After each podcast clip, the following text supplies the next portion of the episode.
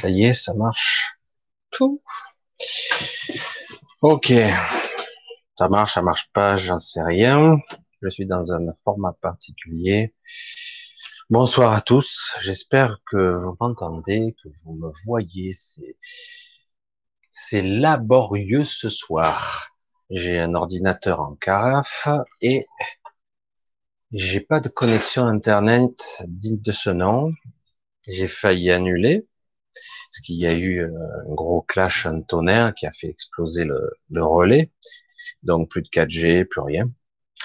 Donc je suis quand même là et je vais voir si vous me laissez un petit retour pour au moins pour voir si c'est correct. Je sais pas, j'espère que vous m'entendez bien parce que j'en sais rien. Donc j'attends votre retour parce que j'ai avec ce vieux système image et son OK. Bon, si c'est OK.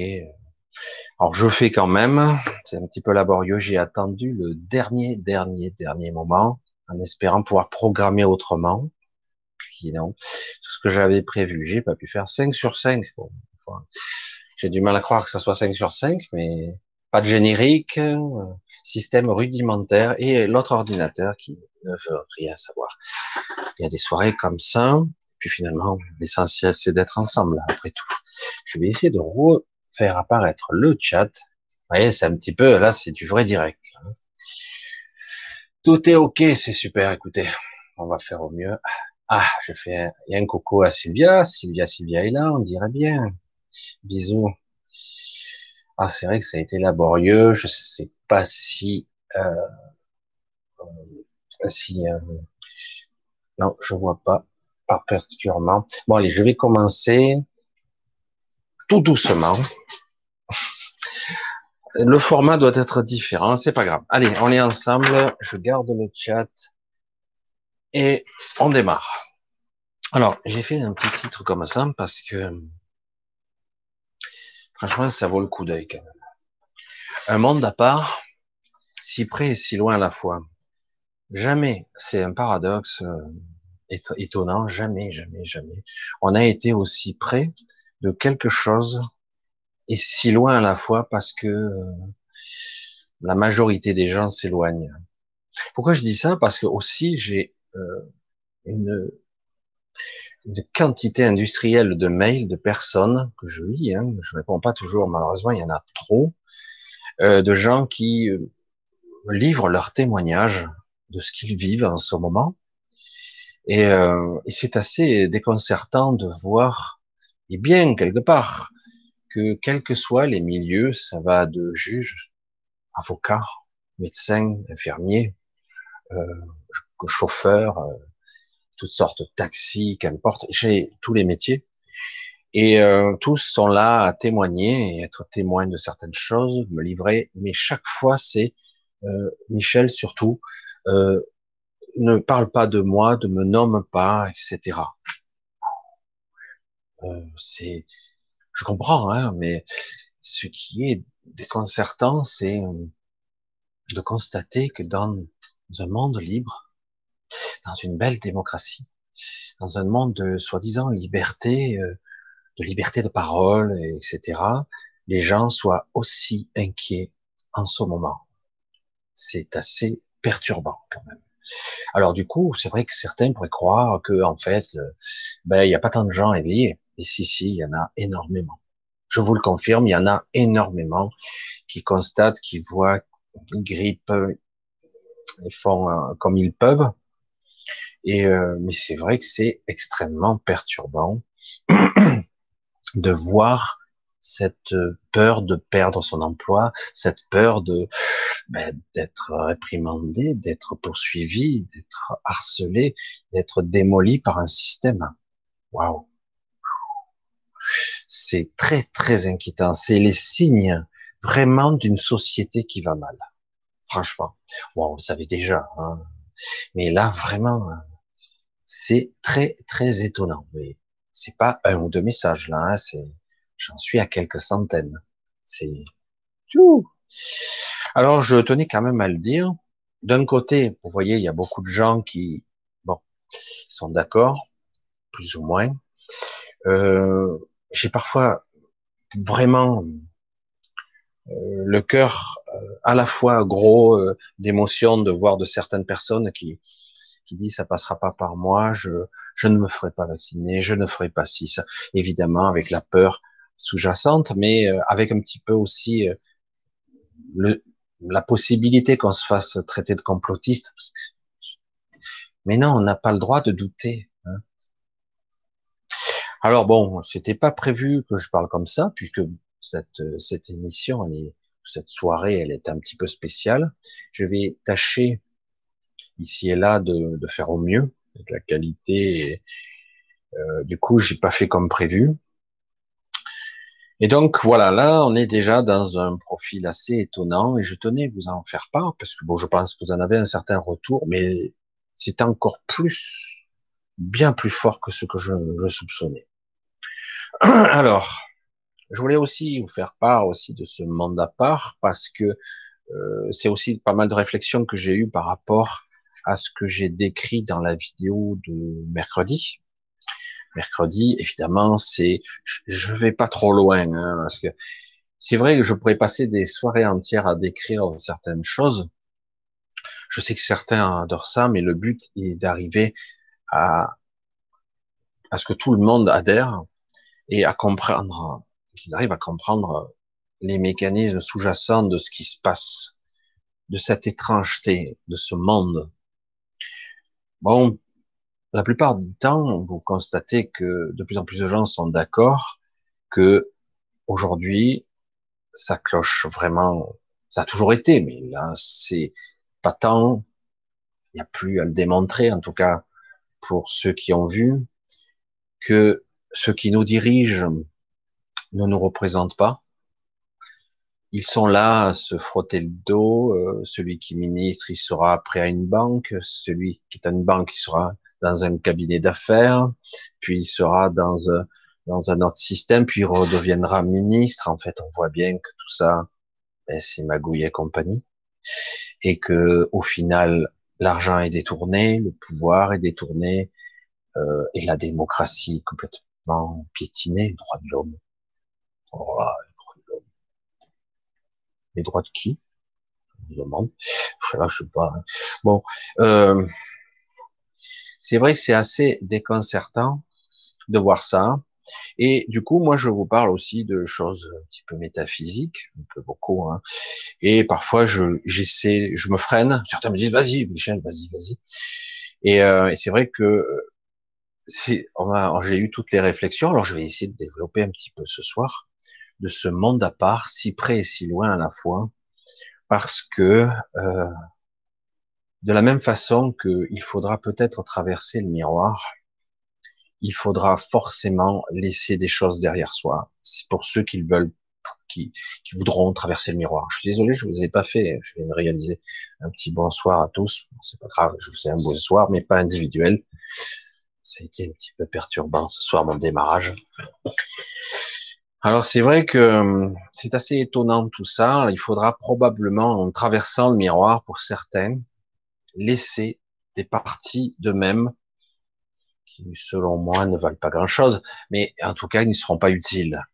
Ça ne veut pas dire que vous perdez des choses essentielles, parce que les, choses essentielles, eh ben, elles sont, j'allais dire, inaltérables, tout simplement, inaliénables et indéboulonnables. Ce que vous êtes, l'essence de vous être, ça peut pas être altéré. Vraiment, ça ne peut pas.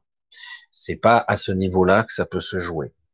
Alors, il y a eu quelques questions qui étaient intéressantes, euh, dont une d'Odile, qui disait, mais euh, lorsque les douze royaumes ont été détruits quelque part, plus exactement détruits, oui, absorbés et assimilés par quelque chose, une entité extraordinaire, euh, quand ces deux royaumes ont disparu, est-ce que la mémoire qui s'y rapporte a disparu? Ben non. Comme toujours, à la façon d'une fractale, alors c'est vrai que je parle d'un système qui se reproduit partout, quel que soit votre mode de pensée, qu'on veuille ou non. Euh, si il reste des individus, j'allais dire, de cette époque, de ces royaumes, qui ont été obligés de se délester eux aussi d'une partie d'eux-mêmes, de se fragmenter, de se projeter dans un autre royaume qui n'était pas encore réel. Ça, c'est très déroutant. Je ne sais pas si un jour j'arriverai peut-être à le déployer et à en parler. Imaginez que au moment où ces êtres, les survivants, pour ce qu'il en restait, quelques milliers tout au plus d'individus de cette époque, de ces êtres qui avaient atteint le paroxysme de l'évolution, c'est étonnant de penser ça comme ça. Hein. Et c'est étonnant d'en parler de cette façon-là. Et euh, ferme ça, cet ordinateur, hein, qui, bref, plein de messages d'erreur, c'est pas la peine. Euh, donc c'est vrai que c'est assez déroutant de, de voir que euh, un royaume, douze royaumes interconnectés, multidimensionnels, multitemporels, ayant aboli toute euh, civilisation, toute société euh, de mécanisation, ayant eux-mêmes créé d'autres espèces, comme c'est arrivé ici, dans ce royaume. Il y a euh, des anciens qui ont créé des, c'est ce qu'ils disent, des sous-espèces, des espèces à partir d'eux-mêmes, mais bridées, qui eux-mêmes ont créé des espèces comme nous, qui sont sous euh, sous-développées ou bridées mentalement, notamment, vraiment mentalement. Je l'ai toujours dit, euh, on a été créé déficient, déficient. C'est énorme. Hein Et au cours du temps, en plus, au cours de l'affinage, au cours de l'amélioration de leur matrice, ils ont été capables aussi de nous diminuer, de limiter notre vie, etc. Alors après, il y a eu même une époque où, où même les, les humains ne vivaient pas longtemps. C'était parce que bon, ça, c'était la guerre en permanence, c'était une vie dissolue, de torture, de guerre en permanence, et donc l'espérance de vie était courte. Et ceux qui survivaient, ils pouvaient vivre 80 balais, il n'y a pas de problème, hein, déjà à l'époque. Et certaines dépassaient même le siècle. Euh, il y a eu même une époque où, euh, même avant le Moyen Âge, où certains individus arrivaient à atteindre, presque atteindre les deux siècles. Mais dans l'histoire, vous en entendrez pas parler, parce qu'il n'y a pas de référentiel ou d'écrits qui vous diront ça. À notre époque encore, euh, dans certains cas, certaines ethnies et même euh, certaines îles, certains individus dépassent allègrement les 110 ans sans aucun problème. Puisque là, évidemment, ça ne, ça peut ne pas choquer. Mais quand on vous dit, ben non, on vivait plus de neuf siècles à l'époque, neuf siècles, waouh, ce qui permettait de vieillir beaucoup plus lentement, de se dégrader plus lentement et de pouvoir avoir le temps de développer ses aptitudes, ses capacités physiques et psychiques, mémorielles, les connaissances, etc. Et on a l'impression ici qu'on a un taux de saturation rapide au niveau cognitif, que au bout de 60 ou 70 ans, beaucoup de gens ont la nostalgie du passé, euh, une dégradation parce que tout s'altère et tout se pourrit je sais pas comment dire ça autrement, tout se pourrit tellement vite ici euh, maintenant, mais pas seulement nous. Hein, la nature elle-même se dégrade très vite. Même les choses qui paraissent très solides se dégradent. Le béton lui-même, euh, et ça s'accélère. Cette zone terre euh, est en train de se décomposer littéralement. en plus que nous en accentue. Et c'est pour ça que je vous parle de ce monde à part, qui est en fait le même monde nous sommes dessus. Nous sommes sur cette planète que les Asiatiques appellent Gaïa et que les Occidentaux ont repris.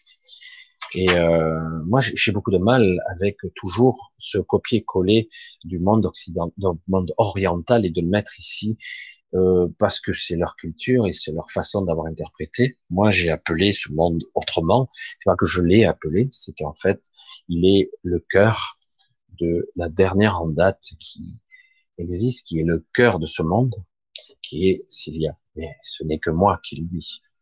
Après, l'interprétation, quand faut, ça n'a pas d'importance fondamentalement. Mais sachez qu'en fait, fondamentalement, le cœur de ce monde est une puissance de vie qui a fait partie, on va dire, des, des êtres d'origine qui ont créé et fondé cet univers ce royaume. Ils l'ont fondé. C'est une partie essentielle. Sans, j'allais dire, l'ensemencement, la germination de cette pierre angulaire qui va mettre en place la somme, la somme de toutes les réalités, il n'y aurait rien. Ça ne serait qu'un flux de données, d'énergie, mais sans forme, sans cohérence, sans strate dimensionnelle, sans structure élaborée, complexe. Donc ça resterait dans l'informe, plus ou moins réel, alors que là, je reviens un petit peu en arrière, avant même que ce royaume n'existe, les anciens d'origine, pas les anciens de ce royaume, ne pas confondre, ceux qui sont d'origine se sont projetés dans le futur de ce royaume qui n'existait pas encore. C'était un très gros risque et un très gros pari. Mais ça s'est fait. Il a fallu la scission d'un être extraordinaire qui était l'être bipolaire et euh, pour que la partie pierre angulaire puisse ensemencer et il a fallu que la partie le canthérax, c'est la partie voyageur, je simplifie, qui euh, lui est resté pour contenir et euh, régler le problème des douze royaumes, parce que ça avait engendré une entité néfaste et destructrice. Lorsqu'il est revenu, le pauvre, il a pu se projeter dans un futur, et euh, ce futur a été terrible parce qu'on l'attendait.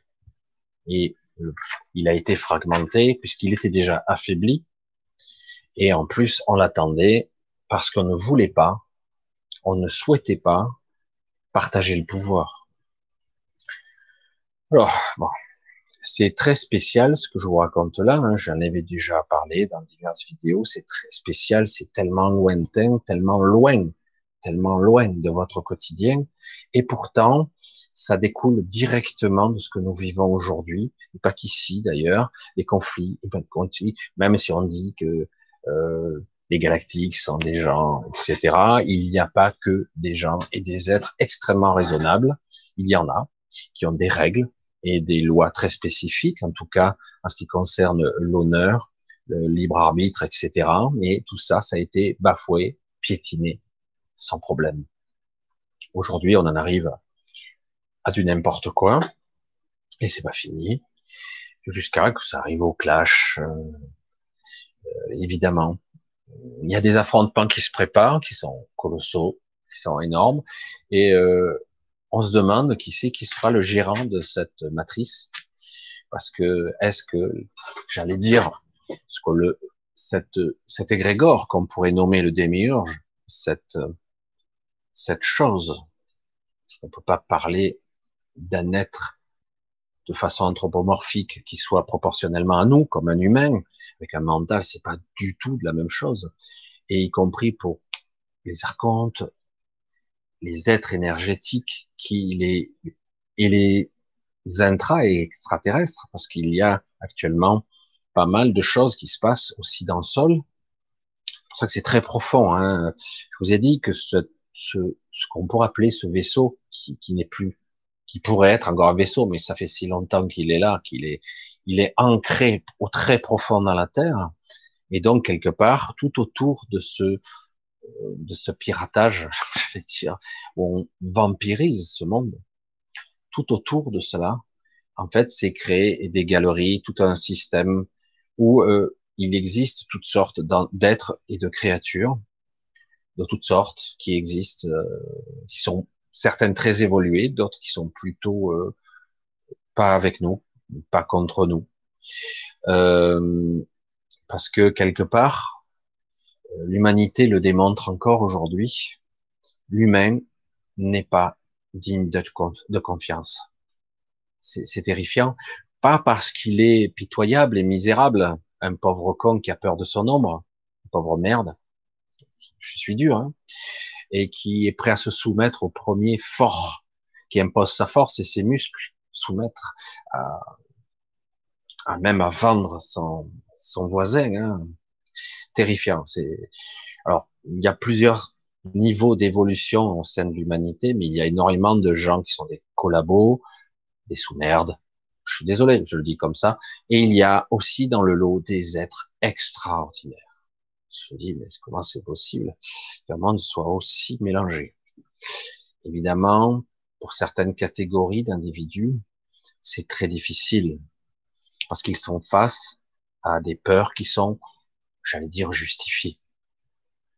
Peur pour leur famille, peur pour, euh, eux-mêmes, pour leur travail.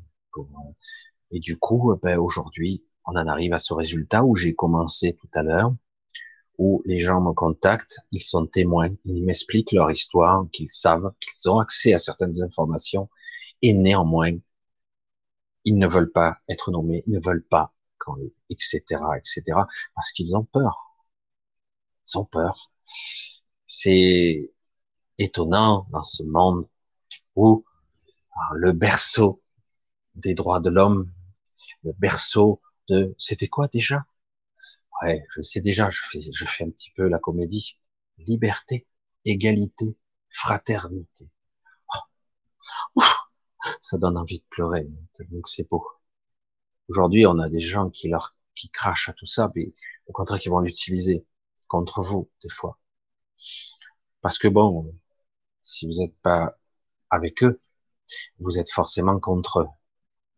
Donc, euh, c'est pour ça qu'ils ont peur. Et donc, je vous parle de cette zone Terre, connectée en son centre, qui vampirise le monde, qui lui pompe toutes ses forces, toute son énergie, mais il y en a encore, vous inquiétez pas.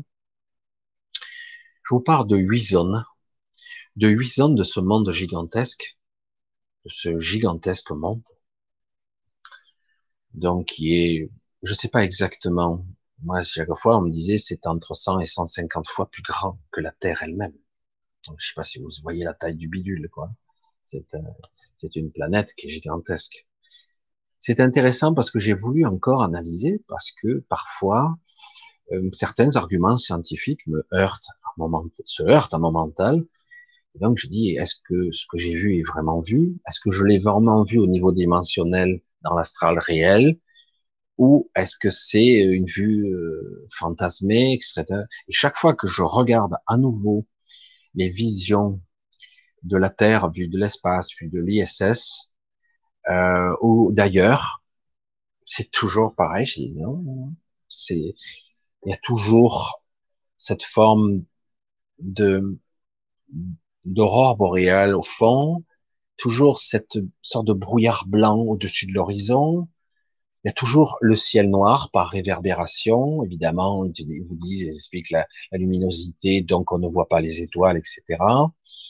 Il y a une contradiction extrêmement forte entre ce qu'on nous dit la pollution des satellites, où, tout serait recouvert sur la Terre, c'est tellement que c'est pollué, les débris, les gravats, les amas de glace, etc., les, morceaux qui flottent, etc., et qui risquent de percuter. Donc il faut choisir bien son orbite, autrement on risque de se faire percuter par un autre satellite, etc.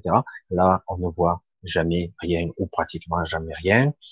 On voit bien la courbure de la Terre qui est plus ou moins imparfaite.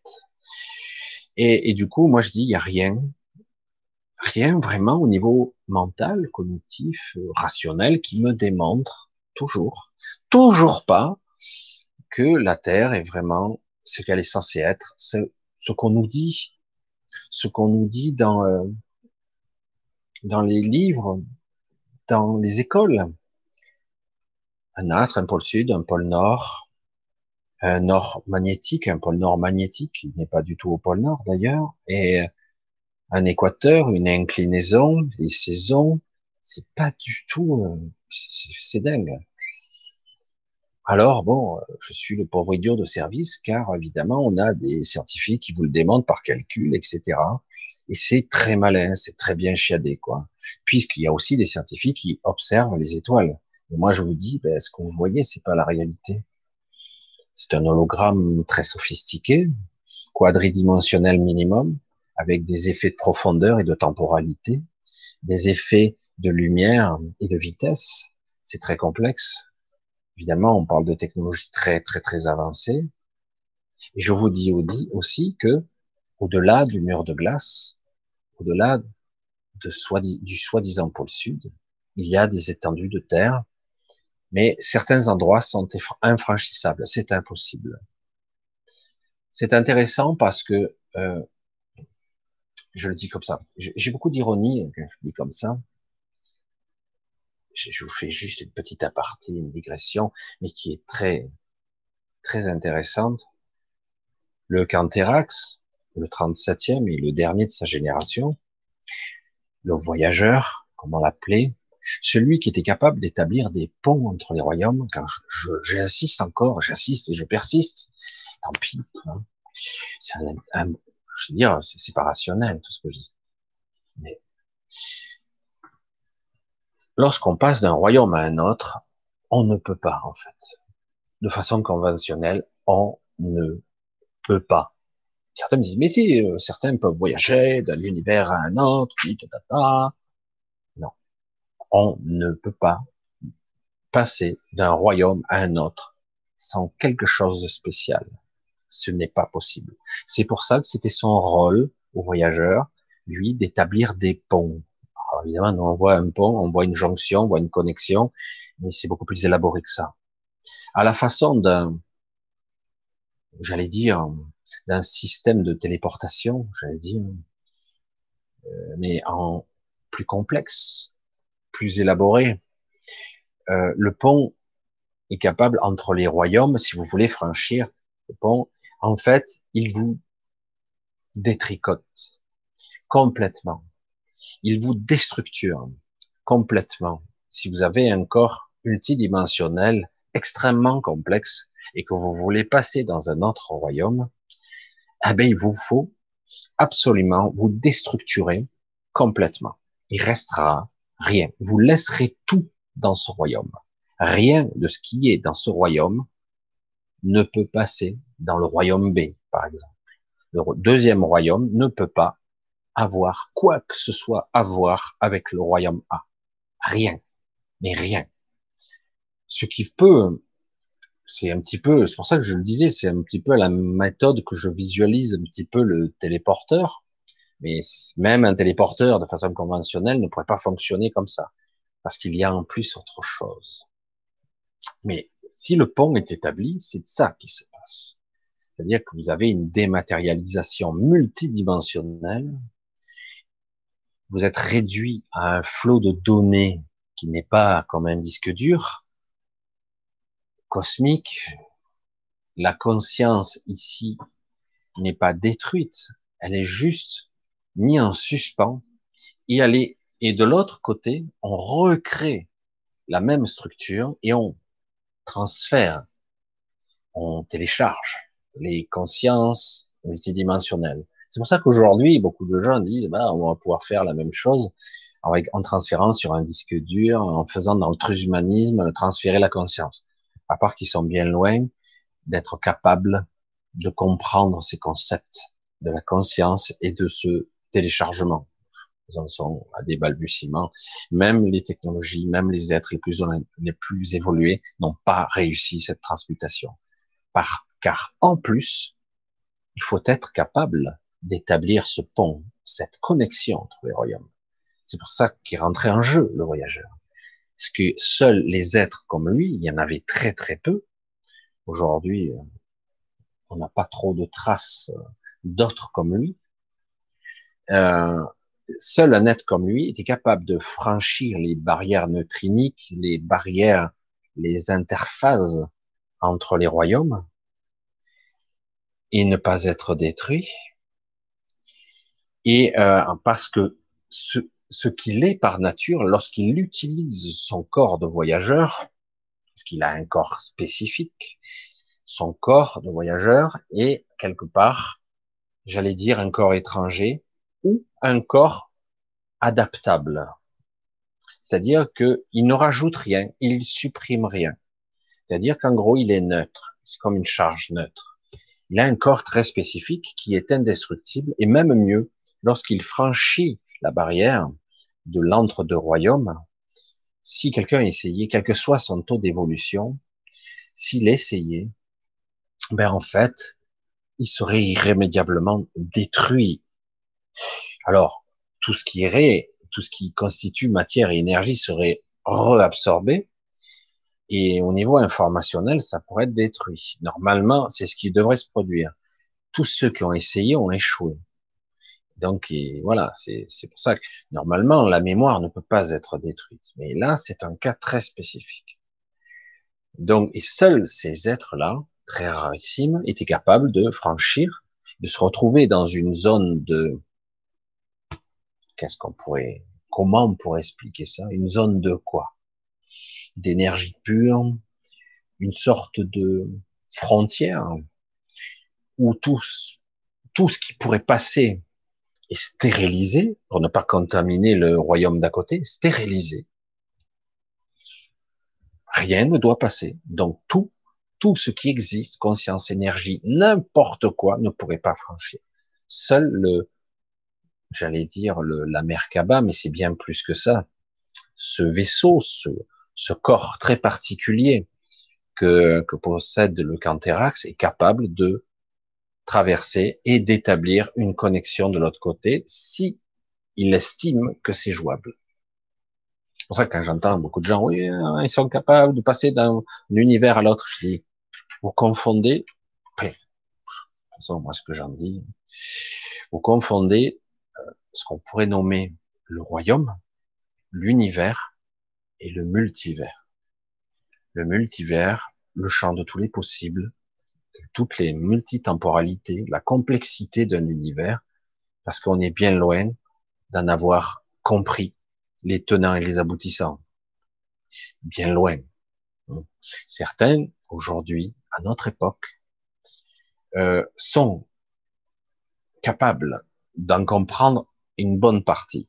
C'est pour ça qu'ils maîtrisent aujourd'hui sur Terre aussi. On a du mauvais côté et du bon côté des gens qui sont bien parfaitement euh, capables de lire et de comprendre toutes les lignes temporelles. Et euh, même si celles-ci n'existent pas réellement en temps réel, ils sont capables de nous faire sauter d'une ligne à l'autre, comme de l'autre côté aussi. C'est une sorte de guéguerre spirituelle qui y a lieu, qui, qui se passe depuis presque toujours. C'est pour ça que ce monde a été créé au départ et ensemencé. Donc c'est ensemencé et on lui a donné vie. C'est la pierre angulaire qui lui a donné vie, mais il a été créé par le Canthérax, par le voyageur. Il a été créé par lui il y a environ 67 ou 68 millions d'années. Guerre après, malheureusement, il a eu le temps, juste le temps de créer ça, mais par la suite, très vite, on lui est tombé dessus, parce qu'il était trop puissant, même affaibli, il était trop puissant. Et donc, euh, toutes les civilisations et consciences de l'époque, parce qu'on est des milliards d'années après la création, malgré qu'il se soit, c'est lui le, un des créateurs ou des fondateurs de, ce, royaume, ben, le but était de le morceler, de le fragmenter, et ils ont réussi leur affaire. Mais aujourd'hui, le voyageur se reconstitue. Ça change la donne. Pourquoi? Parce que les forces en œuvre qui existent aujourd'hui dans ce royaume se sont considérablement affaiblies par leur connerie puissance 1000, leur aberration, leur ambition démesurée, leur stupidité à vouloir absolument vouloir diriger de leur façon, utiliser la polarisation et la dualité à leur manière pour contrôler, avoir le pouvoir. Aujourd'hui, des dimensions entières sont en train de se s'estomper, d'autres sont envahies par la pestilence, même si certains trouvent quelques méthodes pour arriver ou parvenir à nettoyer ces zones, mais ça envahit tout. L'astral est envahi d'une sorte de pestilence. Il existe même des êtres, j'hésite toujours à en parler, des, des gens qui qui n'ont pas une très haute estime d'eux-mêmes, lorsqu'ils passent de l'autre côté du voile, lorsqu'ils décèdent tout simplement, dans certains cas, peuvent vivre l'enfer. C'est pas l'enfer de Dante, hein. c'est pas l'enfer de l'Église, c'est l'enfer qu'ils ont créé eux-mêmes pour eux-mêmes. C'est une prison mentale qui se projette, qui se crée, et dans certains cas, tellement qu'il y a de la torture et de la souffrance, le corps énergétique finit par se dégrader, lui aussi. C'est pour ça que ça se répare aussi un corps énergétique. Et ils finissent par être un peu désassemblés et pris, pris par la pestilence.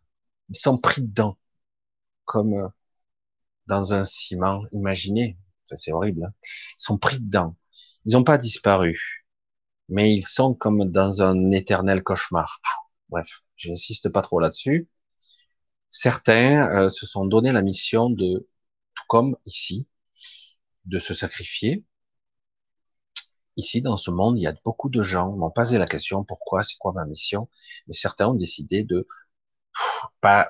C'est trop dur de dire se sacrifier, mais en tout cas, ils se sont, ils ont décidé pour un enjeu bien plus grand qu'eux-mêmes de, de venir ici, sachant les dangers qu'il y avait de peut-être avoir du mal à sortir de cette prison, qui est à la fois une prison physique, énergétique et mentale. Très très dur. Oui, pourquoi? Parce qu'on a beaucoup d'attachements ici. On a tous des amis, on a tous des enfants pour certains, de la famille, et certains ont du mal à quitter ce monde des fois parce qu'ils veulent retrouver les leurs qui sont décédés ou même leur famille, leurs chiens, leurs chats, etc. Et du coup, eh ben, tous ces liens d'attachement, ça crée des liens tout court, ça crée des, des menottes, des chaînes qui nous emprisonnent. C'est terrible, hein? D'attacher les gens par le côté affectif. C'est terrible d'utiliser la plus belle chose qui soit pour pervertir et attacher les gens, les, les, les, les réduire à l'esclavage par la peur. C'est ce qui se passe aujourd'hui de façon modeste, simple, à un autre niveau, plus terre à terre. Les gens ont peur pour eux-mêmes et des fois, je vais nommer personne, ils ont peur pour leurs enfants, pas moins pour eux-mêmes, beaucoup plus pour leurs enfants. Et c'est naturel. Alors du coup, euh, pour lui, pour elle, pour mes enfants, je, je ferai attention. Et ils en profitent. Je veux dire, euh, c'est toujours comme ça que ça marche. Hein.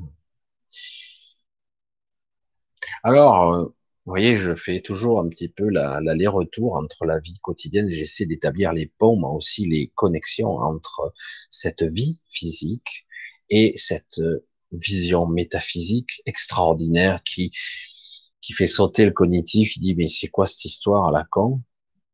Il parle d'univers, de royaume, de passage d'un voyageur, d'une pierre angulaire, ça dépasse l'entendement, c'est trop énorme, c'est trop gros tout ça. Et puis bon, c'est amusant, c'est une belle histoire qu'on peut lire au coin d'un feu, euh, comme un roman de science-fiction, tout ça. Il faut bien se dire qu'énormément de choses existent et on a bien du mal à le croire parce qu'au niveau cognitif, ça décroche là-haut. Euh, c'est comme une bride, une limitation.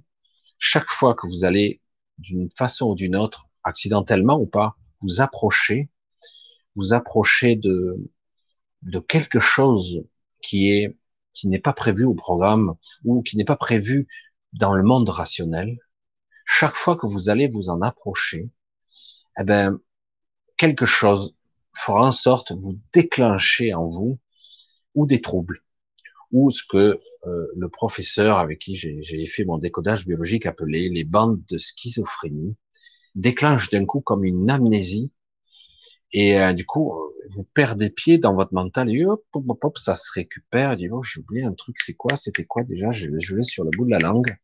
Et puis, c'est passé à la trappe. Au niveau cognitif, on a des déficiences qui sont assez pénibles. Alors, ils sont très embêtés parce que depuis quelque temps, euh, certains enfants et même de jeunes adultes développent des aptitudes des enfants ont la capacité, enfin, de reconnecter tout ça Euh, c'est pour ça que bon, on met au point toutes sortes de techniques pour les brider, les limiter, les traumatiser, les martyriser, et en plus les éduquer. Non mais tais-toi, je, je l'éduque. Hein. je vais lui dire ce qui est rationnel et ce qui l'est pas. Alors que les enfants, vous le savez, par définition, ils ont beaucoup d'imagination. Certains sont même très sensibles. Ils ont peur des monstres sous le lit. Ils ne peuvent pas dormir dans l'obscurité. Pourquoi? D'où ça vient? C'est peur. Ah, ils ont vu trop de films ou trop de dessins animés. Moi, à l'époque, je suis désolé, euh, euh, les films, la télé euh, et l'internet, encore moins, il n'y avait pas grand-chose. Pourtant, je vous garantis que j'ai des souvenirs assez spectaculaires. Et j'étais très petit. Et euh, évidemment, moi j'étais terrorisé, j'étais dans un état particulier et c'était dur. C'est toujours difficile de dire qu'on prend un enfant, on va le traumatiser, on va le martyriser. Le but, c'est qu'il ait des phobies, des traumatismes, des blocages qui l'empêcheront d'avancer rapidement dans sa vie, dans une évolution vers une certaine spiritualité, une quête de soi, une quête vers une évolution plus grande, une compréhension qui lui permettra de aussi de toucher du doigt ce qui est juste et ce qui l'est pas. Au lieu de ça, on crée par la peur des parents, c'est pas de leur faute, et les parents transmettent leur peur aux enfants, leur peur de l'avenir, la peur du futur, euh, problèmes, des troubles, ils, ils veulent le meilleur pour leurs enfants, ils veulent leur transmettre un bien, ils veulent les mettre en sécurité. C'est louable, mais le problème, c'est qu'on transmet de la peur. Et, euh, du coup, tout ça est très bien structuré, ou à, la fin, en partant d'un bon sentiment, eh ben, on limite nos enfants, on les empêche de se révéler. C'est difficile de dire à un enfant qui est tout petit, là, dire, écoute, fais ce que tu veux. Ben, bien sûr que non, on ne pouvait pas faire ça. Alors c'est difficile de dire, bon, je trouve le juste milieu, j'essaie de l'orienter, sans l'influencer. C'est impossible aussi. Vous l'influencer forcément. Et d'inconscient à inconscient, si vous avez, vous êtes pétri de peur, vous allez lui transmettre vos peurs. Bonjour l'héritage. Et de génération en génération, ça s'arrange pas. Alors, du coup, mais certains arrivent néanmoins à se libérer de plus en plus.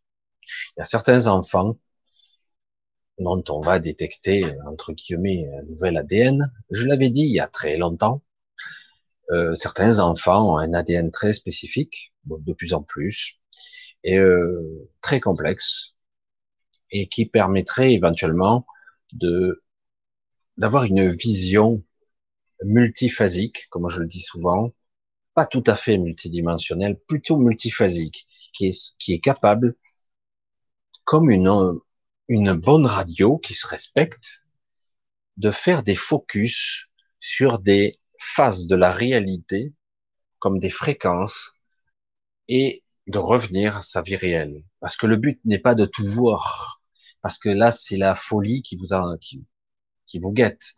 je le disais à certains, certains, euh, ils sont là, ouais, je veux une montée de Kundalini euh, pour faire exploser mon éveil. Alors certains arrivent à accéder à une partie de leur conscience, ils ont une reconnexion, euh, à une certaine forme d'amour, en fait, une certaine forme de création et de connexion à soi, ce qui est pas mal. Mais en réalité, ils n'ont jamais une connexion complète. C'est pas vrai. Ils en ont qu'une partie. Pourquoi? Parce que lorsque vous, vous avez une explosion en vous-même, vous avez l'impression que vous êtes décaloté, c'est pas permanent. Et même si vous avez la sensation d'être devenu un super humain, euh, on reste quand même pétri et embourbé dans la matière, toujours. Il faudra à un moment donné qu'au niveau individuel et au niveau collectif, il y ait une certaine élévation. Et là, d'un coup, il pourra, il pourra se passer quelque chose. Pour ça, et je vais rejoindre un petit peu le titre de ce soir, c'est très très près. Et ça les effraie. C'est très très près. Il y a une certaine quantité d'individus, d'enfants, de jeunes et même de vieux qui ont l'aptitude maintenant de remodeler la matrice, mais on s'en fout, car c'est pas le but. C'est pour cela que ce monde à part, en fait, il est ici. Euh, il est probable, pendant longtemps, je vais essayer de pas mettre trop les pieds dans le plat, mais bon, il faut bien à un moment donné dire, les choses comme elles sont. Pendant longtemps, on nous parlait d'ascension, que la Terre est montée en fréquence, etc. Et c'est vrai. Mais c'est quoi la Terre? C'est quoi le monde sur lequel on vit? Ce monde a été sécurisé en, en huit zones, comme je vous l'ai dit. Il y a une partie qui est beaucoup plus végétale, consciente, avec certaines entités, mais qui sont pas tout à fait. On peut pas parler d'entités biologiques. En tout cas, sans prédation, sans prédation. C'est magnifique, hein un jardin d'Éden. Hmm, intéressant comme analogie. Il y a d'autres zones où il y a des animaux non qui ne se prédatent pas. Et il y a d'autres zones où il y a des géants qui y vivent. Peut-être que je ferai une vidéo avec plus de détails. Des géants. On a du mal à imaginer qu'au niveau multidimensionnel, multifréquentiel, ce monde peut habiter des êtres qui ont plus d'un kilomètre de taille. Mais attends, même si ça fait que 100 fois plus grand, euh, un être d'un kilomètre de haut, euh, c'est très spécial. Hein. Je veux dire, mais il faudrait une planète bien plus grande. Quoi. Et en fait, euh, c'est au niveau fréquentiel, faut bien se dire une chose, que même si on a l'impression, parce que nous, on a une vision tridimensionnelle, forcément. Donc, on s'imagine cette grosse planète, imaginez le scénario de ce que je vous ai dit, si vous avez bien suivi, le sommet avec une sorte de simulacre de planète qui coiffe le haut de la planète, qui pénètre dans son centre pour vampiriser son énergie, et avec toutes les ramifications et les connexions qu'il y a à l'intérieur des grottes, des, des cavités monstrueuses qui sont gigantesques. Imaginez la taille du truc. Et autour, huit zones, huit zones qui sont multifréquentielles, qui existent à d'autres fréquences et qui ne subiront pas, entre guillemets, les agressions d'éventuels ennemis, puisqu'ils ne peuvent même pas y venir. Euh, ce monde, ils ne pourraient même pas le détruire s'ils le voulaient. Ils peuvent l'abîmer, mais ils peuvent pas le détruire. Ils ne peuvent pas les êtres qui ont créé ce monde sont beaucoup, beaucoup trop puissants, bien plus que le démiurge, bien plus que les archontes, car on a affaire aux êtres d'origine, qui étaient là bien avant. C'est les êtres les plus puissants, peut-être même les plus puissants qu'on puisse connaître, au-delà de ce royaume même. Donc maintenant, aujourd'hui, il y a énormément d'anomalies qui se produisent, d'aberrations. Et aujourd'hui, enfin, il est possible que dans les quelques décennies, quelques siècles qui viendront, évidemment, pour certains, c'est une éternité. Eh ben, il va y avoir un grand changement. Et j'avais posé la question à, à, plusieurs individus, et y compris aussi bien dans l'astral, pour dire, j'ai posé la question aux six, au début, j'ai pas eu la réponse parce que ça me gonfle. J'ai dit, il est possible que moi je parte avant, moi j'ai dit, parce que ça me lasse. Au bout de 200 à 5000 vies, pour certains, ils sont restés là, c'est, ça suffit. Oui, ils ont compris. C'est pour ça qu'ils interviennent. Ça suffit. Donc, au bout d'un certain temps, euh, moi, j'aimerais quand même que les choses se passent mieux. C'est vrai que des fois, je suis assez ferme, même si j'ai un soi-disant être supérieur en face. Ça a toujours été un petit peu, ma, je sais pas, c'est mon truc à moi. Je suis un peu désobéissant, des fois très gentil, même des fois soumis. Euh, mais par moments, je pique ma colère. Et j'ai beau avoir quelqu'un ou un être qui est censé être mille, un million de fois plus puissant que moi, je lui dis non, va te faire foutre. Tu me gonfles. Ça suffit soit tu me fais comprendre les tenants et les aboutissants, soit ça, ça, suffit comme ça. Parce que il faut aussi comprendre ce que vivent les êtres de troisième dimension. faut le comprendre. Beaucoup se sont sacrifiés, beaucoup sont venus, mais il y a une telle limitation, un tel mépris, ça suffit maintenant, ça suffit. Et du coup, ça commence à être entendu, et il y a maintenant un peu d'intervention, ici et là, très délicat, pour éviter tous les conflits. Ben, tant pis, s'il doit y avoir conflit, qu'il y ait conflit. À un moment donné, il faut que ça se règle.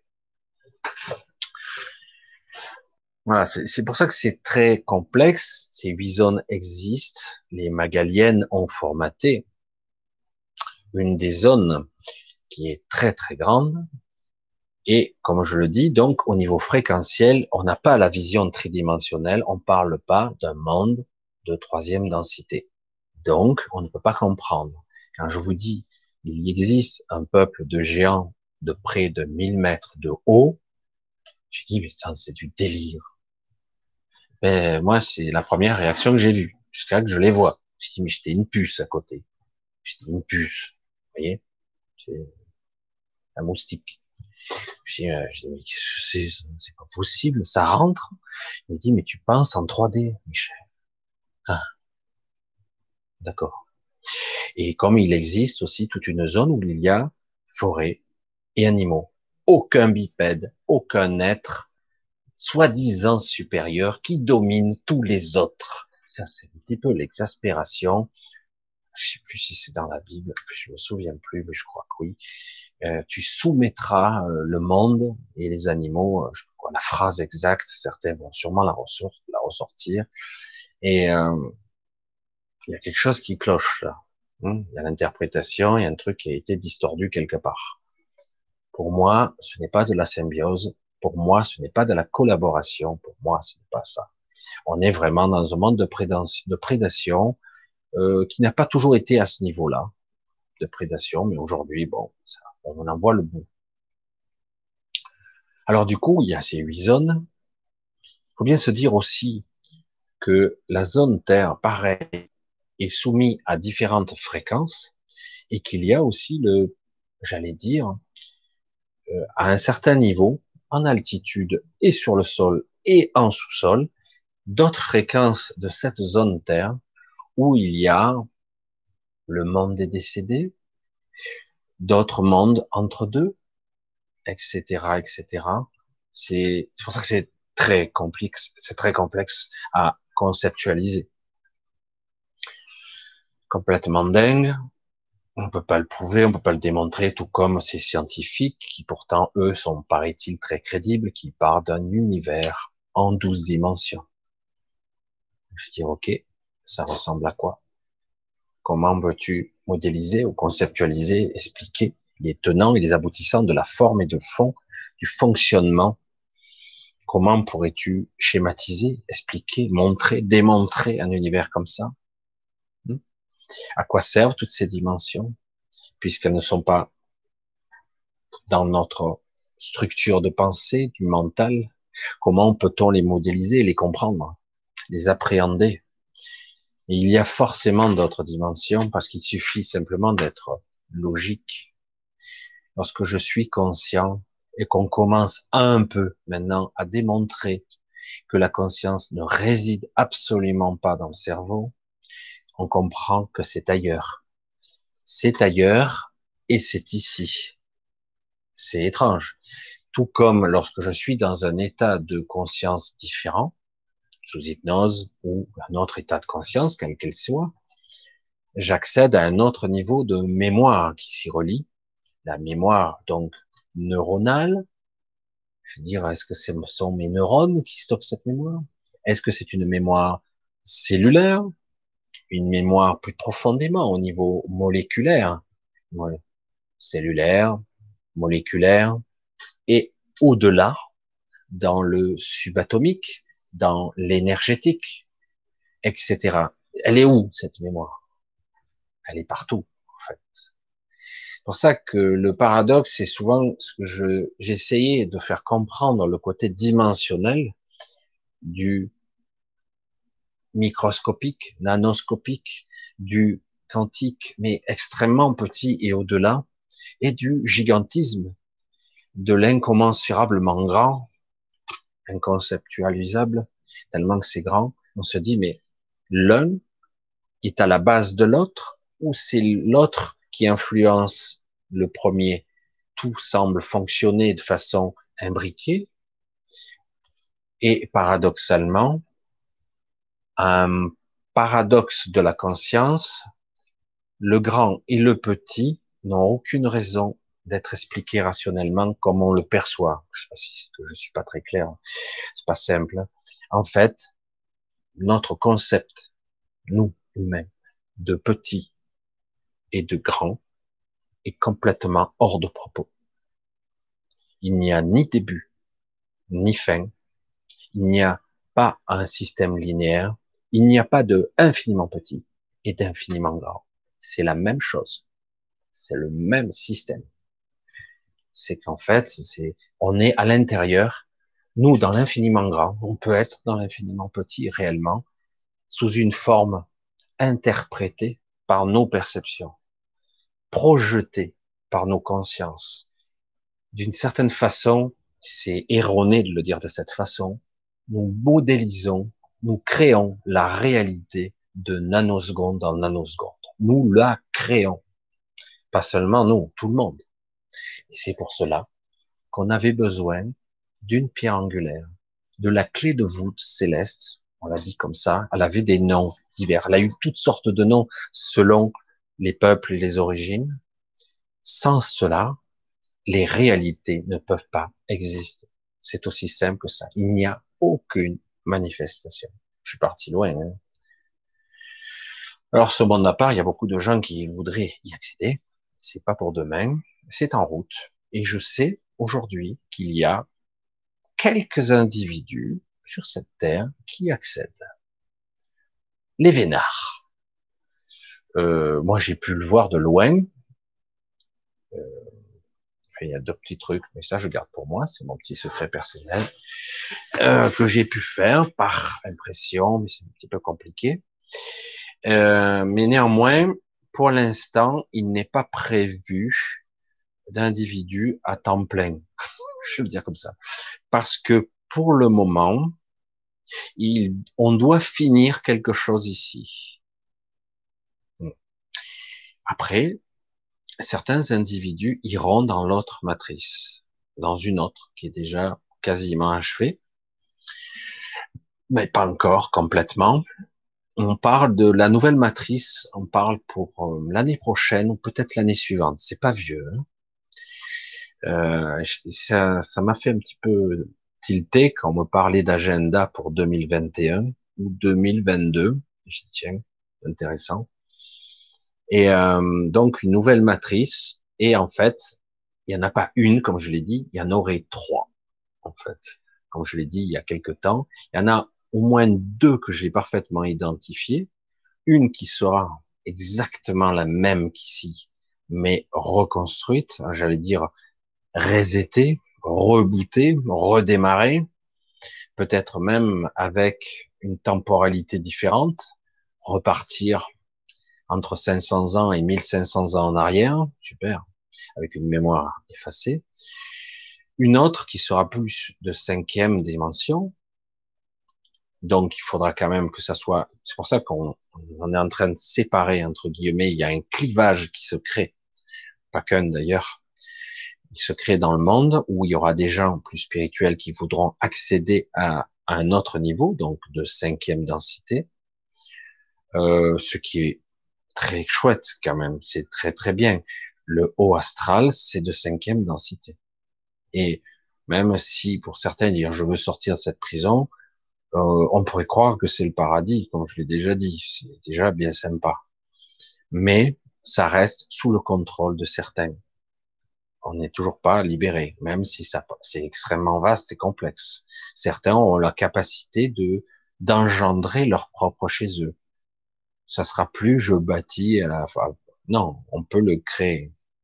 Donc c'est c'est à la fois matière et à la fois spiritualité. C'est vraiment spiritualiser la matière. C'est vraiment euh, au niveau des molécules et des particules, c'est vraiment agencer la matière. avec cet agglomérat de lumière. Hein, euh, moi, quand j'avais appris que dans les électrons, il y avait énormément de photons, je dis bien, c'est les électrons, c'est une particule, etc. Déplacement, pompe à électrons, j'avais étudié ça en électricité. Euh, ok, j'ai dit mais des photons, c'est de la lumière. De la lumière, ce n'est pas matière. D'une certaine façon, oui. C'est pour ça qu'on parle parfois de particules subtiles. Tout dépend à quel niveau on regarde, où se situe la subtilité et où se situe la densité. Tout dépend sur quelle échelle on regarde. Et tout dépend sur quelle fréquence vous êtes vous aussi. Si vous êtes un être décédé, votre fréquence est autre, mais néanmoins, tout ce qui tout ce que vous verrez sera solide pour vous. Alors qu'en réalité, c'est à notre niveau, pour les êtres vivants, c'est éthérique, c'est subtil, on passe au travers, c'est moins dense. Mais euh, peut-on parler de réellement? C'est bien de parler comme ça pour comprendre, mais est-ce qu'on peut réellement parler de densité? Je pense que c'est beaucoup plus complexe que ça. On parle plutôt de niveau dimensionnel et de fréquence. Ah, je suis parti vachement loin, hein, mais j'avais envie un peu, un peu plus, d'aller un petit peu plus dans le métaphysique étrange et compagnie, de temps en temps faire des allers-retours vers le quotidien, la vie que vous vivez tous, ce doute, cette peur qui un jour, vous le constaterez, pour la plupart d'entre vous, était futile et inutile. Inutile. Vous êtes torturé tout seul pour rien, toute seule, c'est compréhensible par attachement, par crainte, par peur, et c'est justement par ce biais que nous sommes manipulés le plus. Parce que ce corps est fragile et que ici, alors que ça ne devrait pas être comme ça, la douleur et la peur sont les moteurs de nos vies, le doute, et, euh, c'est dommage. Du coup, ça limite, ça empêche une certaine évolution alors qu'on attend plus que nous ça allait pas tarder, puis d'un coup, c'est revenu en arrière. Alors du coup, ils ont repris la main, les mauvais, les méchants, les ceux qui dirigent, les familles, les hybrides, les archontes, les démiurges. Ils ont repris la main parce que nous sommes trop bêtes. C'est fou, on te donne le pouvoir et tu le rends. Tu dis, bon, ok, le mec il rigole en face tant pis pour ta gueule, hein, je vais t'en mettre plein la gueule. Tu le sais. Oui, oui, oui. Mais euh, voilà. C'est fou parce que vraiment, nous créons notre propre réalité de nanoseconde en nanoseconde. C'est comme si quelque part, le mental était très intéressant avec ça, puisqu'il y a un décalage entre ce que nous percevons et ce qui se crée. Il y a toujours un décalage. C'est assez amusant et ce n'est pas créé en temps réel. Il y a toujours un petit décalage. Parfois, ça se sent et ça se voit. Voilà, c'est vrai que je vais un petit peu loin, mais c'est vrai que ce sont des concepts qui demandent à être approfondis, réfléchis, ressentis. Et c'est vrai que pour établir un pont, un lien avec votre quotidien, c'est pas évident du tout. Surtout quand vous revenez dans, bah, il faut que j'aille bosser, il faut que je paye mes factures, etc., etc. Voilà, je regarde le temps, j'aurais pas pensé passer aussi longtemps, mais c'est vrai que c'est un sujet très complexe. Pour moi donc, il y a donc les deux matrices. Moi je dis, parce qu'on me l'a dit, donc je vous le transmets, c'est ce que j'ai compris. Beaucoup d'entre vous ne seront pas prêts à réellement ascensionner certains ne seront pas prêts réellement à sortir, sortir d'ici. Ils seront pas prêts. Perdu trop de temps, euh, je le pense pas. Alors, cette zone Terre qui sera aménagée pour ceux qui seront capables, qui auront fait le choix de se délester d'une partie de de ce, qui compose leur être aujourd'hui, leur être physique, leur être mental, ce qu'ils sont. S'ils seront capables de se déshabiller un petit peu, de lâcher le costume et de plomb, le carcan mental dans lequel nous sommes, pour ceux qui, ben, il y aura donc ce choix-là en plus. Et ce choix-là sera probablement un choix intermédiaire qui pourrait durer quelques milliers d'années quand même, un choix intermédiaire qui se devrait être pas mal du tout. Au départ, pourquoi ça s'est pas fait au début? Parce qu'au départ, ce monde n'était pas du tout conçu pour ça. Ça devait être un monde vierge, un monde vierge de toutes ces consciences, de, tout, euh, toute prédation, même de toute convoitise. Ça devait être un monde vierge, juste un monde de spiritualité, de réalité, je sais pas comment on pourrait le dire. Ça devait être un monde pur.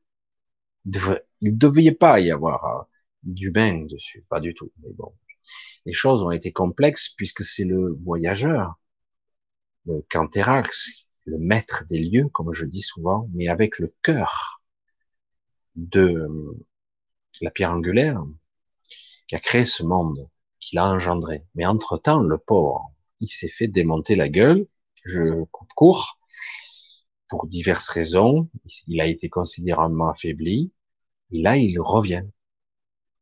Il s'est écoulé, je crois, à peu près soit un peu moins de 68 millions d'années. Euh, c'est pas près l'époque soi-disant de l'époque des dinosaures, hein, des, des, sauriens, des reptiliens. Il y a une espèce reptilienne qui existe sur cette terre, un peu déphasée et extrêmement avancée, qui est ni bonne ni mauvaise, ni pire ni meilleure, mais en tout cas, se méfie de l'humanité, vu, euh, on ne peut pas leur jeter la pierre, puisque ce sont des créatures qui ont été modifiées et manipulées à souhait, et que ça continue d'ailleurs. Et euh, malgré tout, euh, il y aura probablement quelques alliés de façon ponctuelle.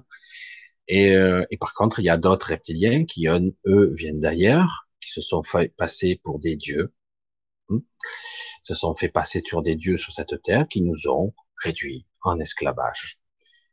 Voilà, et en fait, ils ont été les outils de quelque chose de plus grand qu'eux, mais du coup, chacun a trouvé ses intérêts. C'est pour ça que souvent, j'avais un petit peu la hargne envers les, galactiques, parce que quelque part, je vais le dire comme ça, par règle, par, euh, par dogme, par, euh, par loi, ben, ils ont été complices de tout ça.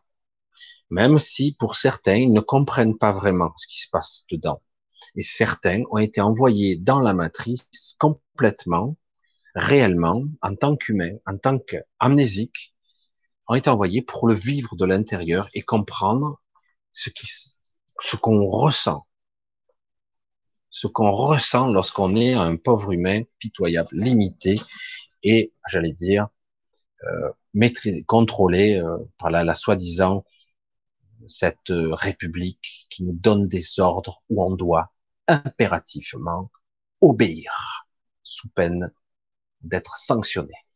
Alors, c'est vrai qu'on n'en est pas au stade de la dictature, mais il s'en approche un peu plus chaque jour. On a le petit prince qui s'agace et qui s'excite. Et euh, c'est pour ça que c'est étrange, quoi. Le pays des droits de l'homme est intéressant. Je sais pas. Nous verrons bien jusqu'où il va aller et d'autres, hein, parce que ce ne sont que des marionnettes hein, à un autre niveau. Donc, on va continuer.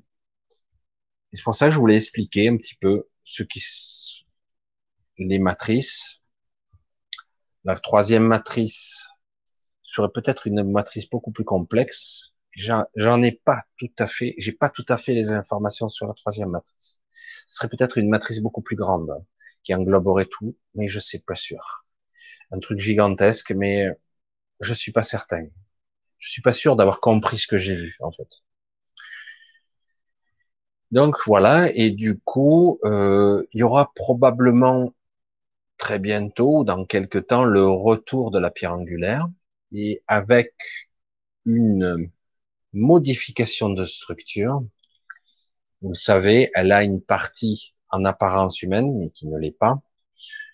Euh, elle est partie de ce monde, mais elle reviendra avec une connexion symbiotique très étrange avec le voyageur, qui permettra probablement une, une nouvelle façon de matérialiser la réalité, de manifester. C'est vraiment quelque chose qui défie l'entendement. C'est très délicat et euh, pour l'instant, elle est partie avec certains êtres pour essayer de se préparer à devenir quelque chose qui n'est pas censé être comme ça normalement. Elle n'aurait pas dû, ça aurait pas dû se passer comme ça. Mais euh, cette fusion partielle de leur corps entre voyageurs et et d'elles-mêmes, alors qu'ils auraient dû fusionner totalement, mais ils ne pourront plus.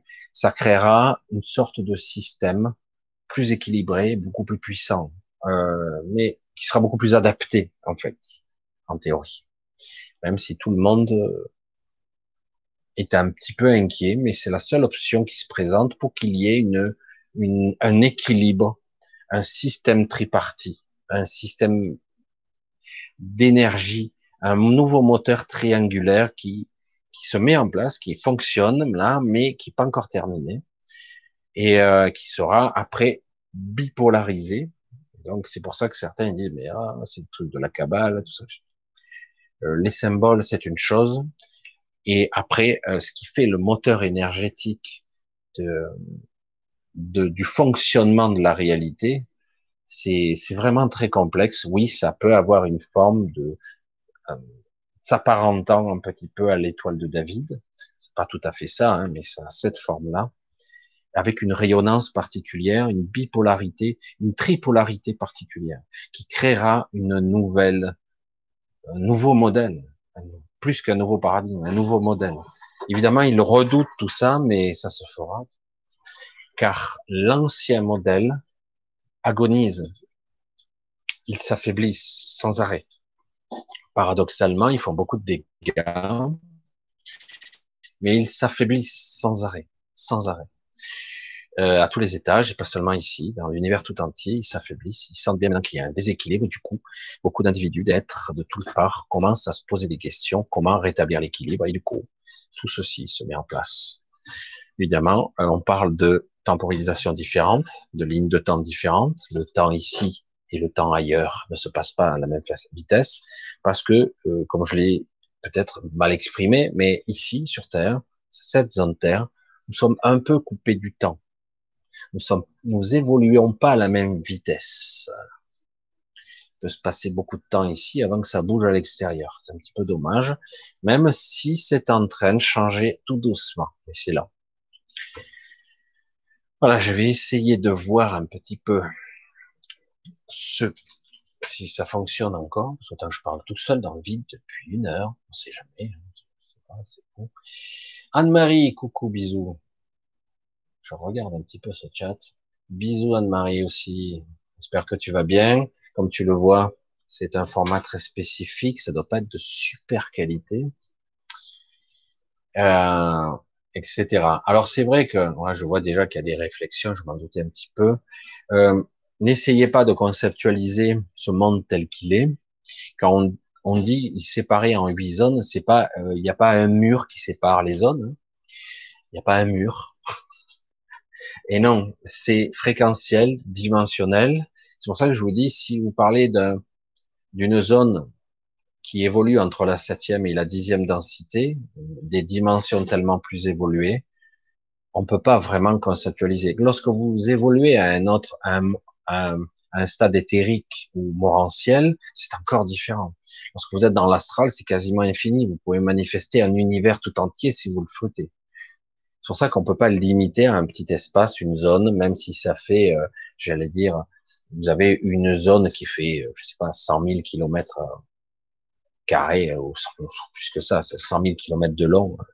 C'est beaucoup, beaucoup, beaucoup plus grand. C'est beaucoup plus grand que le monde. Moi, je ne suis pas dans les calculs. Je dis, tout ce que je vous dis, c'est qu'on me répercute. Et j'ai vu, j'ai vu un petit peu le gigantisme des choses. Et surtout, on m'a fait miroiter le fait, lorsqu'on passe d'une dimension à l'autre, euh, le changement. C'est étrange de pouvoir faire ça comme une mosaïque, euh, comme si on crée un vaisseau une planète gigantesque et on crée des zones et temporelles et dimensionnelles qui sont qui évoluent pas au même niveau. Ici, c'est plus grand que ça en a l'air. Ici, c'est petit et pourtant c'est grand. C'est un petit peu comme j'avais déjà vu, je l'ai déjà expliqué quand j'ai visité euh, ce peuple d'exilés. Je ne veux pas trop mettre de détails, ils ne désirent pas être trop, trop, on parle trop d'eux, même s'ils se cachent pas plus que ça. Hein. Euh, certains de leur entrée chez eux, au niveau dimensionnel, c'est très intéressant. C'est ça les, les dimensions. Vous avez un espace limité, par exemple l'espace d'une maison. Je sais pas combien de mètres cubes ça peut faire, hein, une maison, ça dépend des maisons.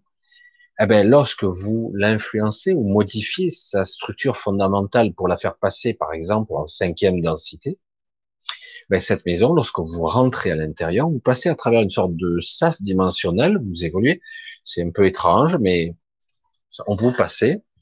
Et puis d'un coup, ce qui faisait, je dis n'importe quoi, euh, 1000 euh, mètres cubes, d'un coup devient un million de mètres cubes. Et en plus, on ne peut pas parler de mètres cubes puisqu'on n'est plus en trois dimensions, c'est autre chose. Ce qui paraît être un petit placard, vous pouvez passer la main, et en fait, vous pouvez rentrer entièrement. Ce qui paraît être une faille, c'est un truc beaucoup plus grand. C'est, on peut pas vraiment l'expliquer.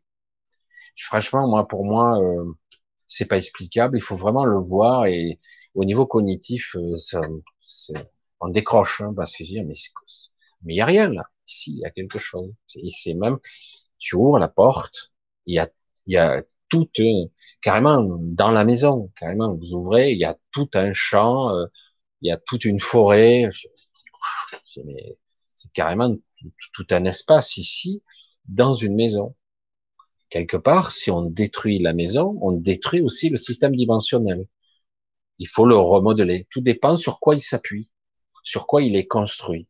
C'est pour ça que c'est assez étrange. J'avais vu ça aussi au niveau d'un appareil, un appareil biplace, un appareil spatial qui permet de. Alors j'ai vu ça une fois, j'en ai jamais trop parlé. Donc c'est un biplace, vraiment petit, c'est un truc qui a la taille d'une voiture, ou peut-être un peu plus petit même, un petit peu ovoïde, mais tout simple. Euh, il peut faire des verticalités, machin.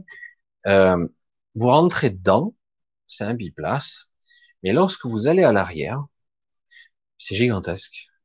Mais pourquoi c'est que deux places? Alors on pourrait mettre un dit mais là c'est pour stocker. On ne peut pas stocker du vivant. Là c'est trop délicat. On peut y aller, on peut y rester une heure ou deux, mais on ne peut pas rester trop longtemps là-dedans. Grand maximum une heure, deux c'est le max. Et donc c'est une sorte d'espace où au niveau dimensionnel, il y a quoi en réalité? 3 mètres cubes, donc je dis 2 mètres cubes. Et en réalité, lorsque vous rentrez, c'est gigantesque. On peut entreposer beaucoup de choses à l'intérieur. Aura aucune incidence, on peut le décharger.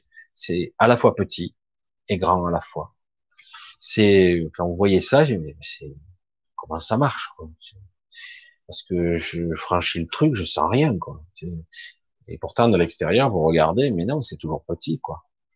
C'est très étonnant. C'est pour ça qu'il ne faut pas se référer forcément à dire, par exemple, quand je vous parle des géants d'un kilomètre de haut, je dis, waouh, attends, un kilomètre, des géants de 10 mètres, 100 mètres, 1000 mètres. Et surtout qu'il existe une zone où il y a des créatures de plus de 1000 mètres. Et là, ce ne sont pas des créatures d'apparence humaine, et c'est elles qui dirigent plus ou moins, supervisent le monde, qui sont capables de passer par un tunnel, de voyager en, face de sa sœur jumelle, parce que je vous l'ai dit, cette planète a sa sœur jumelle. Elle a été calquée sur un monde qui existe, le monde de ces créatures. C'est vraiment des créatures gigantesques qui ressemblent beaucoup plus à des dragons reptiles, qui sont gigantesques, vraiment gigantesques, qui vivent plus dans un monde océan, un monde aquatique, donc, euh, ils sont capables de sortir de terre sans problème. Hein, ils, peuvent, ils le peuvent, mais c'est plutôt leur monde aquatique. Et ils peuvent voyager d'un monde à l'autre par une sorte de tunnel euh, subspatial. Ils voyagent et ils gardent ce monde. C'est du costaud. Euh, c'est pour ça que je veux dire, pour ceux qui croient pas ça, ils vont ricaner, mais c'est pas grave. Euh, c'est assez complètement dingue pour un esprit rationnel de toute façon. Donc c'est pour ça que aujourd'hui, au bout de combien presque 280 ou 300 émissions, parce qu'il y en a beaucoup que j'ai occultées, de missions, d'ateliers, de choses que j'avais fait. C'est vrai qu'aujourd'hui, je me permets d'aller beaucoup plus loin dans le métaphysique, l'étrange, le mystérieux, même si c'est vrai que c'est très très difficile à notre mental, notre éducation, notre façon de penser d'y échapper. C'est assez triste. C'est assez triste de, de constater euh, le manque de croyance et de, de puissance de création qu'il y a aujourd'hui sur cette terre. C'est-à-dire qu'en gros, certains sont en train de gagner ce, un petit peu le conflit qui est en train de se passer, c'est supprimer l'imagination, supprimer la créativité, supprimer la connexion à soi, ou pas la supprimer, plutôt l'ignorer. Parce que s'ils la suppriment, ils perdent la connexion, et ce qu'ils veulent justement, c'est pouvoir se nourrir de nous, tout comme ils se nourrissent de ce monde, de la même façon. C'est terrible, hein des parasites. Les parasites, ils, se, ils vampirisent ce monde et ils nous vampirisent, nous.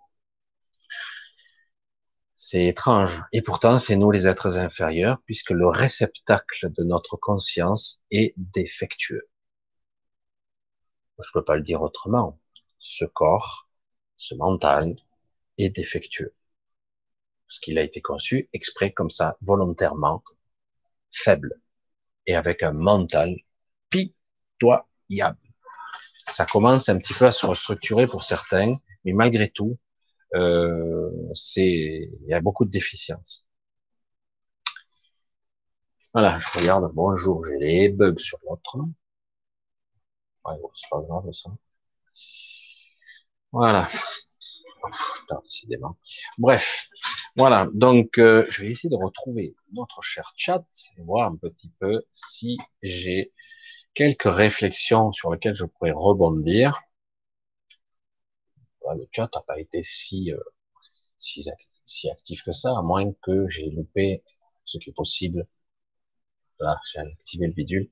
Ah oui, d'accord, comme d'habitude.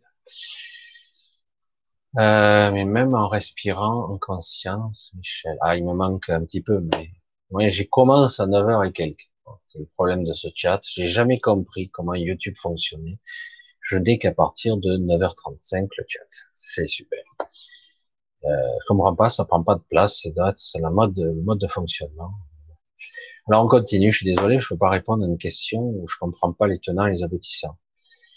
Alors, Farid qui dit, y a-t-il un lien entre les maladies psychosomatiques et le niveau de conscience? Oui, direct. Surtout les maladies psychosomatiques. Mais, je vais aller plus loin une maladie tout court a un lien avec ce, que vous êtes. C'est dur ça. Hein. La maladie psychosomatique, intéressant. Depuis toujours, on nous vend la maladie psychosomatique comme une maladie du malade imaginaire. Hein. Vous êtes euh, un malade imaginaire, vous avez une maladie psychosomatique, donc c'est lié. Mais en réalité, une maladie physique, un cancer, une maladie auto-immune, euh, même si vous attrapez un virus ou pas, est lié à ce que vous êtes. Votre état d'esprit, votre mental, votre structure et cellulaire et ADN, votre inconscient, votre cerveau qui lui canalise et va, va j'allais dire, se connecter à ce corps, il va donner des instructions aux organes, aux sous-organes, au foie, etc. Et donc, il n'y a rien d'anodin. Évidemment qu'il y a une influence directe. Directe. C'est terrible, hein c'est terrible. Alors, la conscience, derrière tout ça, il faut bien la situer.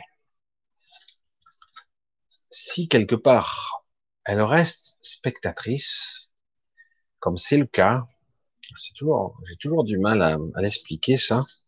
Il y a la conscience il y a le mental. Et parfois, on confond les deux parce que les deux, on dirait qu'ils bougent en même temps. Et euh, donc, j'ai l'impression, je dis je, hein, c'est une façon de s'exprimer, c'est, c'est pas mon cas, hein, mais j'ai l'impression que le mental et la conscience sont la même chose. Je suis.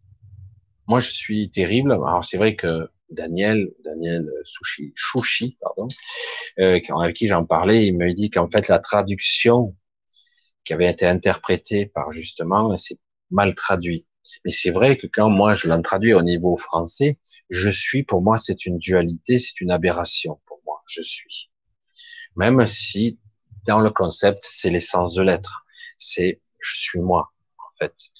Mais quand on dit je suis, le problème du jeu français, ou même du jeu de l'article, de, de, ce, sujet, je, c'est l'ego. Suis, c'est être. Je suis l'être. Et c'est pour ça que dans le raisonnement et dans mon raisonnement, ce n'est que le mien, il y a dualité. Il y a confusion entre l'essence de l'être et l'ego. Et je suis. C'est pour ça que moi je dis, je suis Michel. Ok, là encore pire. Alors je m'identifie au personnage. Mais il y a le jeu aussi qui est l'ego. C'est pour ça que c'est très compliqué. C'est pour ça que c'est mal traduit selon les langages. D'après les origines de je suis, ça a été traduit comme ça, mais en réalité, c'est une mauvaise traduction. Même, ils ont voulu dire autre chose. Je parle des sages, Maharaji, etc. Bref. Et euh, je suis pas un spécialiste de ça, mais c'est vrai que ce sont des états de conscience tellement particuliers qu'ont ces êtres et d'autres qui l'ont traduit tant bien que pas. Il faut bien que quelqu'un l'écrive, le traduise en mots. C'est pas toujours simple.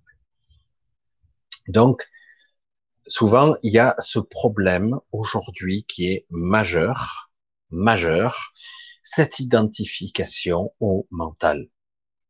Du coup, on croit que la conscience est plus ou moins liée à l'ego ou euh, ou carrément au mental. Voilà, la conscience est par là, dans le truc. de toute façon, euh, les scientifiques disent ouais, de toute façon, c'est une la conscience s'est développée euh, grâce au mental au fur et à mesure de ces de ces vies successives entre guillemets, hein, les ancêtres au niveau biologique, j'entends je suis la X génération et quelque part comme un ordinateur, ça a créé une singularité étrange, une anomalie presque. C'est comme ça que pensent les neurosciences, hein, que la conscience a été générée spontanément et les pensées, le siège de la pensée, c'est par ici que ça s'allume, par là. C'est absolument pas le cas. Il commence à y avoir des Il faudra probablement pas mal de temps, beaucoup de guéguerres intestines, comme d'habitude entre scientifiques, pour qu'à un moment donné, on commence, ça, ça sera une vraie avancée, qu'on dise, le, le mental n'est pas le siège de la conscience, ça n'a jamais été. Le mental est autre chose, il a des capacités. Le mental, en plus, il y a le mental inférieur et le mental supérieur. Ils ne sont encore pas au même endroit. Donc, euh, qui sommes-nous? Comment fonctionnons-nous Pourquoi j'accède à des niveaux de conscience, etc. Comment, de façon étrange, j'accède à une mémoire cellulaire dans un état de conscience particulier. Euh, comment j'accède à une mémoire inconsciente qui en fait me fait accéder à un, niveau de conscience un petit peu étrange qu'il faut établir le pont entre conscience et inconscient, le rêve étant un ou un état hypnotique, une de ces passerelles, mal maîtrisée encore, trop complexe, mais qui commence à être exploité de façon cohérente et intéressante. Mais ça demande euh, probablement, les chamans pourraient vous en parler plus, mais ça dépend sur quel domaine vous arrivez à calibrer votre projection de conscience. Aujourd'hui, je suis quasiment convaincu, mais c'est très complexe parce qu'il y a les croyances derrière qui s'en mêlent, les limitations, donc j'y crois pas, j'y crois mais sans y croire, je doute. Donc si je doute, je ne parviendrai pas à mon résultat. Je suis quasiment certain qu'on pourrait projeter sa conscience dans dans n'importe quel domaine. C'est-à-dire que si je voulais quelque part, je, dis n'importe quoi qui qui me pousse euh, un truc ou un troisième bras, eh ben il suffirait que je le je le programme et ça pousserait. Si je veux être guéri, je peux être guéri. Mais si je ne suis pas conscient, je suis malade. Parce que inconsciemment, les programmes qui ont été construits au fur des générations, de la transgénérationnalité, de tout ce qu'il y a, nos aïeux, hein, toutes les ancêtres, qui, euh, qui ont fait de nous ce que nous sommes, génétiquement, de la mémoire inconsciente, eh ben, tout ce mécanisme fait qu'on a des traumatismes. Imaginez que par exemple, c'est une histoire qui a été, euh, je me rappelle plus les détails, mais c'est ça les mécanismes de l'inconscient. Que vous ayez un grand-père ou euh, je sais plus, par exemple, il y a eu un, massacre arménien, par exemple, pour reprendre ce massacre-là, Arménie, euh, il y a eu beaucoup d'atrocités, il y a eu des têtes qui ont été coupées, faut le savoir, ça a été des choses comme ça, et des enfants ont vu ça. Alors, parfois, ils ne réagissent pas euh, sur le moment, mais qu'on le veuille ou non, il y a des traumatismes qui se créent, et ça imprime dans la mémoire consciente et inconsciente des choses. Et du coup, euh, quand vous voyez une, une, tête tranchée sur un pic, par exemple, ou une, tête coupée qui est tenue par ses cheveux, je dis mais ça vous fait un choc, surtout si vous êtes enfant, parce que du coup, mais c'est pas seulement que la vie est fragile, c'est aussi quelque part qu'est-ce que nous sommes de la de la viande, en fait, de la barbaque. Pareil qu'un gibier, on peut le dépecer, on peut le découper. Du coup, il y a une dévalorisation de la matière et du corps. Et en plus, il y a un traumatisme de voir un visage avec des couleurs bizarres, tout ça, une, horreur, une tête, une horreur. Et tout ça, ça s'imprime dans l'inconscient. Après, il va y avoir peut-être ce petit enfant va avoir une famille, il va grandir, il va se souvenir de ses traumatismes, il l'oubliera jamais, mais il passera autre chose, mais il l'oubliera pas.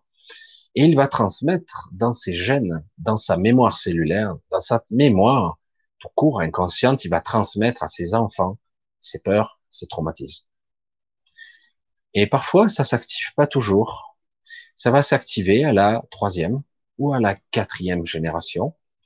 Et à la quatrième génération, on va créer euh, ben, une difformité qui sera due au visage, une déformation du visage, etc. Étrange, hasard. Ou par un autre effet beaucoup plus complexe et encore inconscient, à la quatrième génération, un des enfants va créer, va être un chirurgien esthétique. Il est capable, il est devenu très bon à réparer des visages. C'est sa quête, c'est plus fort que lui. C'est inconscient. C'est un programme de réparation où il voudra réparer le traumatisme inconsciemment. Il n'est pas conscient. En fait, son métier n'a pas été choisi par lui, mais par son inconscient. Il, il lui a été imposé. Il dit, voilà, ma mission à moi, c'est réparer les visages. Pourquoi? Ouais, ouais, je sais pas, depuis tout petit, ça me fascine tout ça. Et il a travaillé d'arrache-pied pour apprendre la plasticité d'un visage, les mâchoires, les os, la peau, la chair, les greffes, etc. Fascination, morbide, étrange, mais d'un côté, pour sauver les gens, les rendre plus beaux, les brûler, les couper, les, les abîmer, les casser, les gueules cassées, comme on disait à une certaine époque. Et euh, c'est inconscient. Et pourtant, ça a une histoire. Pour les maladies, c'est pareil. Si quelque part on crée des pathologies, elles peuvent être transgénérationnelles. On peut déclarer des maladies. Donc, est-ce qu'on peut dire que c'est une maladie psychosomatique? C'est quoi la psychosomatique? C'est une maladie mentale? C'est une illusion? Mais si la personne le vit, donc c'est réel. Et d'un autre côté, s'il y a un lien de cause à effet entre le conscient et l'inconscient, et qui, à travers une maladie, il déclenche une pathologie parce que c'est génétique, parce que c'est prouvé. Il a engrammé dans son ADN des gènes qui peuvent commuter ou s'activer ou pas, qui créeront une pathologie très particulière, un syndrome, une maladie orpheline très rare, lequel Big Pharma n'a rien à foutre puisqu'il y a que 30 cas par an, donc ils pouvaient crever la bouche ouverte, ils ne développeront pas le moindre sou dans ce domaine. C'est une entreprise, hein. Donc, euh, il faut le voir comme ça, c'est du business. Et donc, euh, quelque part, donc, euh, vous allez déclencher le syndrome parce que quelque part, il y a un traumatisme qui va déclencher chez vous. Et si vous en comprenez pas la source, la racine, eh ben, vous allez y passer ou vous aurez cette pathologie. Donc, est-ce que c'est psychosomatique? Oui, on pourrait le dire, puisque quelque part, c'est une mémoire inconsciente qui se déclenche. C'est une mémoire programmée dans mes cellules, dans ma génétique. dans mon ADN. C'est la transmission qui m'a été faite de, père en fils, de mère en fille, de mère en fils, qu'importe, la transmission transgénérationnelle. Alors, il a conscience dans tout ça. C'est ça qui est intéressant. La conscience n'a rien à voir avec tout ça. Mais on nous a fait croire que nous étions le mental. Nous avons, on nous a éduqués à dire, mais je suis moi, je suis, je suis Michel, je suis un homme, je suis comme ça, je m'identifie. Je, presque, on nous identifie aussi avec un numéro de sécu. Mais on nous identifie. Mais non, la conscience devrait être capable de transcender tout ça. La conscience et permet aussi de connecter à quelque chose de plus grand que moi, qui n'est pas là, qui n'est pas physiquement ici. Et pourtant, cette connexion, je l'ai. Ça s'appelle l'inspiration, ça s'appelle les idées, les concepts, ça s'appelle quelque chose qui dépasse très largement la mémoire cellulaire. On a le côté énergétique, on a le côté biologique, on a le côté matière et énergie dans lequel on est fait. La mémoire de l'univers tout entier circule dans nos particules, les molécules qui composent ces cellules et ce corps. La mémoire de l'univers entier est là-dedans, de façon fractale, de façon, elle est là. Et, euh, et, et pourtant, au-delà de tout ça, je ne suis pas ça. Ça a un lien avec moi bien sûr, mais je ne suis pas ça. C'est ce que je suis, ce que j'interprète. Et ma conscience, c'est autre chose. Ça me permet, tout ce que je suis, le mental, me permet d'avoir une coloration, une vibration, une symphonie. J'ai, j'aimais quelque chose. La conscience, elle est neutre. Elle est ni bonne ni mauvaise. Il n'y a pas de concept de ce, ce type-là. Normalement, la conscience, c'est la présence, c'est l'étincelle qui anime la, poupée. Mais au-delà de tout ça, dire ça nous fait bonne conscience ou mauvaise conscience? Voyez, l'amalgame, tout de suite, on le relie au mental. Alors qu'en réalité, c'est pas du tout le cas. Pour ça, est-ce que c'est psychosomatique? C'est intéressant. Il y a beaucoup de liens. C'est pour ça que ça peut partir. Ça demande pas mal d'approfondissement là-dedans. Le temps qui file. J'essaie de voir si je trouve quelques questions encore. Parce que là, c'est vrai que je pourrais développer un petit peu moment, un bon moment, mais voilà. Olivier qui nous dit, Michel, reprenons notre pouvoir, il est à nous. Alors, il ne s'agit pas non plus d'être euh, indicatif, etc. Euh, oui, je comprends le sens, c'est exactement ça en fait, mais euh, on l'a jamais perdu. Euh, il s'agit à un moment donné de comprendre ce que nous sommes fondamentalement. Voilà, c'est en fait c'est de ça qu'il s'agit. Il s'agit de comprendre fondamentalement euh, ce que nous sommes.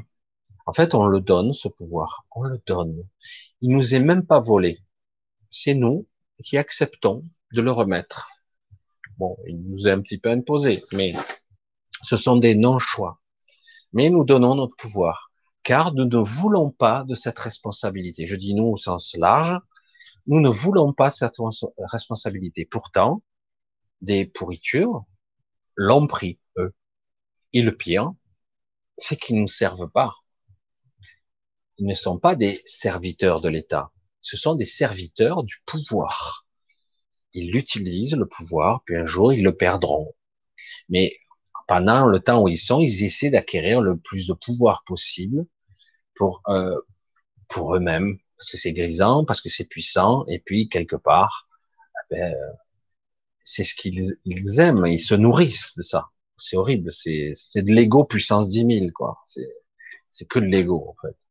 Mais en réalité, de la façon comme c'est structuré, c'est que de l'entre-soi, c'est que de la corruption à un niveau ultime. C'est ils s'entraident mutuellement, ou ils se font la guerre mutuellement, parce que des fois ils sont pas d'accord. Hein. Euh, c'est euh, c'est pourri, et c'est pourri sur toute la planète. Il y a des ramifications entre les réseaux, l'énergie, l'énergie, la conscience entre guillemets de de la société, du pouvoir, euh, des multinationales, tout a les ramifications, ils travaillent, ils travaillent tous ensemble, ils se connaissent tous. Hein. Euh, ça, c'est une réalité, quoi. Mais c'est pas pour vous. C'est pour ça que je dis souvent, celui-là, il a été au conseil d'administration de trucs, euh, il se retrouve bombardé secrétaire d'État, le coup d'après, hop, il repasse à, un conseil d'administration de la banque bidule, puis après il se retrouve, ah, tiens, dans euh, le, système d'administration de Big Pharma, de Gilead ou autre chose, ou euh, de Areva ou des systèmes énergétiques. Puis après, il se retrouve ministre de l'énergie. Bah, il est forcément compétent puisqu'il était, il y a un conflit d'intérêts flagrant, évidemment, etc., etc. Mais après, hop, il repasse à la Goldman Sachs ou machin, autre chose. Vous voyez, c'est de l'entre-soi, c'est corrompu à un niveau. Il n'y a plus aucun espoir dans ce système. Il est vérolé. Pourra pas le changer. Il faut l'atomiser. Il n'y a plus aucun espoir. J'insiste, hein, je suis lourd. Ce n'est pas possible. Ces gens-là sont corrompus à part le pouvoir à un niveau. Si encore ils aidaient un peu, mais non, ils en sont à, à créer. Ils vont tellement loin dans le libéral. Ils vont tellement loin qu'ils vont détruire leurs propres outils. Parce que c'est tellement déséquilibré à un moment donné, c'est que à un moment donné, quand ils auront 100% qu'il restera rien pour en bas, ben euh, ouais, tu fais quoi maintenant? S'il n'y a plus d'économie, il n'y a plus d'acheteurs, il n'y a plus de vendeurs, il n'y a plus de gens qui produisent, que l'argent, les gens, tu leur donnes plus rien, qui crèvent de faim, il n'y a plus rien. Tu es arrivé au paroxysme de la connerie ultime de j'ai tout conquis, j'ai tout, j'ai tout pris, mais euh, j'ai des alors qu'on peut continuer d'être euh, faire des esclaves revenir à l'ancien temps. Euh, ces gens-là, on les paye plus, on les vend et on les achète entre nous. Je sais pas jusqu'où ça peut aller. Parce que là, on, ils sont conscients que là, aïe, ça commence à coincer, donc peut-être revenu universel.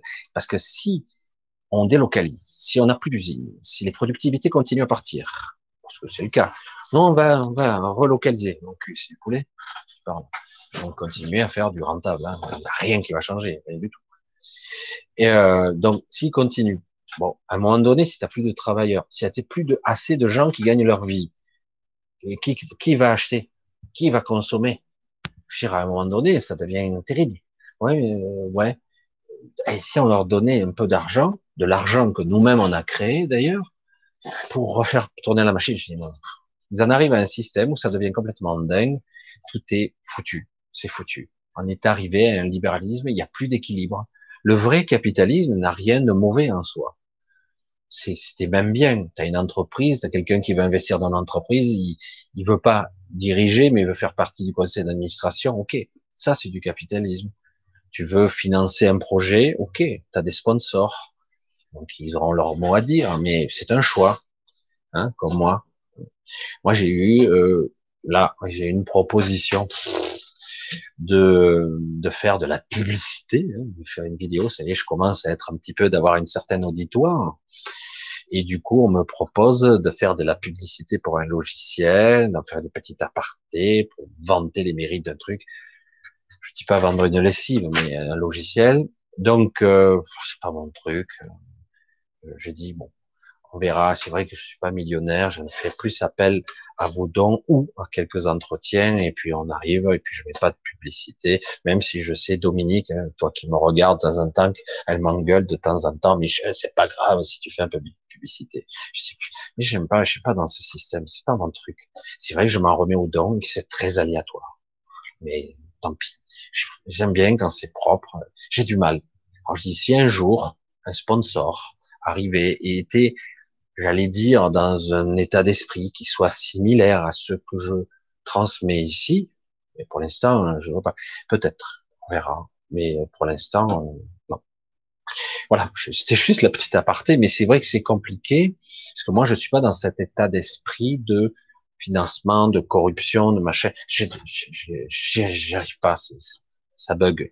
Donc c'est comme ça que ça marche. C'est pour ça qu'évidemment, j'ai pas de vue, je gagne pas ici et là 1000 euh, euros ou 800 euros ou 1000 euros par mois rien qu'avec les vues. Euh, Non, c'est gonflant. Et puis moi, ça me gonfle déjà.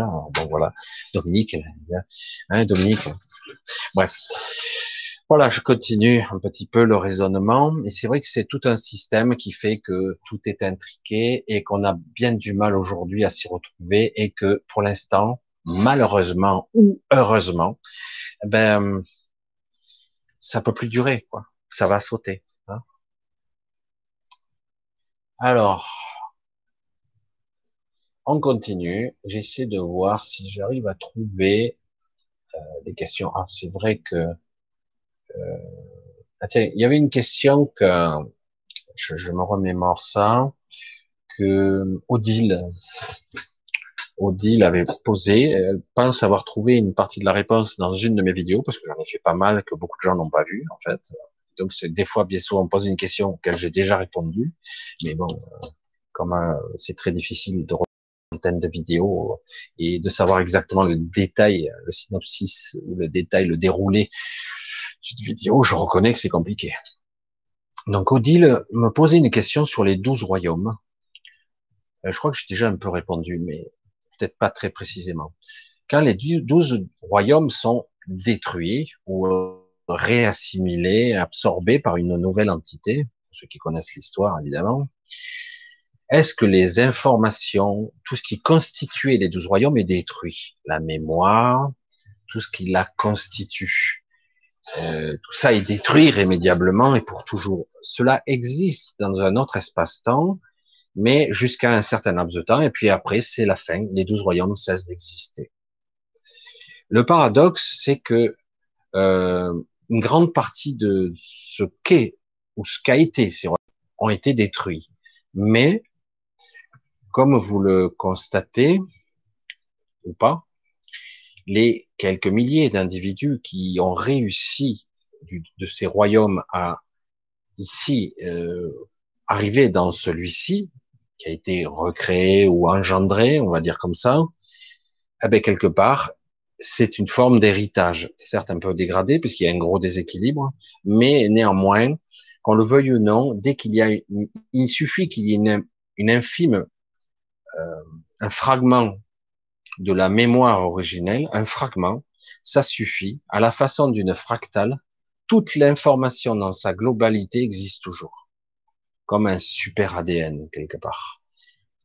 De façon schématisée, si on devait le schématiser ainsi, si je prenais un petit bout de ma peau, théoriquement, on devrait retrouver avec une certaine technologie, biologie moléculaire et plus, toutes les informations me concernant, les informations qui constituent et mes avantages et mes inconvénients, problèmes de vue, problèmes divers, etc., ma taille, euh, mes origines, mes ethnies, même au-delà, hein, toutes les ethnies que j'ai pu avoir au cours des, des dizaines ou des centaines de générations. Je sais pas jusqu'où on peut revenir au niveau de l'ADN.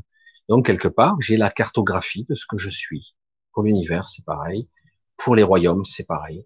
S'il existe d'autres entités qui ont réussi à pénétrer celui-là et le refaire partir, même s'il est bancal, euh, quelque part. Il suffit qu'il existe un fragment, un individu, un être, une conscience, quel que soit son niveau de, de réalité, le, j'allais dire, tout ce qui constitue l'ADN de ces douze royaumes existe toujours. Mais ça reste au niveau informationnel, évidemment. Ça ne veut pas dire pour autant que ce royaume-ci évoluera de la même façon. Il n'y aura pas la même histoire, mais ça pourrait, ça pourrait influencer, ça c'est clair, parce que euh, quand vous avez des individus qui créent des histoires, même des films de science-fiction ou autres, c'est inspiré, c'est de l'imagination, mais c'est pas sorti de nulle part. Ça vient quelque part de, de, de triturer là-dedans à l'intérieur de votre psyché, de votre inconscient, de l'inspiration qui vient aussi bien de la verticalité, aussi bien que j'allais dire dans la mémoire transgénérationnelle, dans la mémoire tout court, quelle que soit sa strate. Eh bien, à un moment donné, donc quelque part, ça vient. C'est pas l'imaginaire, contrairement à ce qu'on croit, n'est pas quelque chose de créé à partir de rien, complètement. Je vais redire ce que j'ai dit il y a peu de temps là, lors d'un entretien, je vais le redire là. Euh, j'ai dit, lorsque vous écrivez un livre qui est totalement fictif, par exemple, une histoire, vous avez envie de romancer une histoire, vous s'apercevez, pour ceux qui l'ont vécu, bon, après, euh, il y a des gens qui sont beaucoup plus mécaniques, qui ont des structures pour faire, mais la plupart du temps, lorsque vous écrivez une histoire, surtout quand vous n'avez pas encore euh, tout écrit, tout modélisé, tout. Euh, donc, quand vous avez tout ça, tout ce modèle-là, quand vous commencez à l'écrire, c'est comme si l'histoire prenait vie. Vous lui insufflez un peu de vous, vous vous connectez à quelque chose qui, qui ailleurs, c'est une forme de canalisation, d'inspiration. Et moi, quand j'ai écrit mon bouquin boiteux, que j'ai mal écrit d'ailleurs, mais je me suis aperçu au bout d'un moment que ce n'est pas, c'était pas moi qui écrivais. Je n'écrivais plus. C'était l'histoire venait d'ailleurs.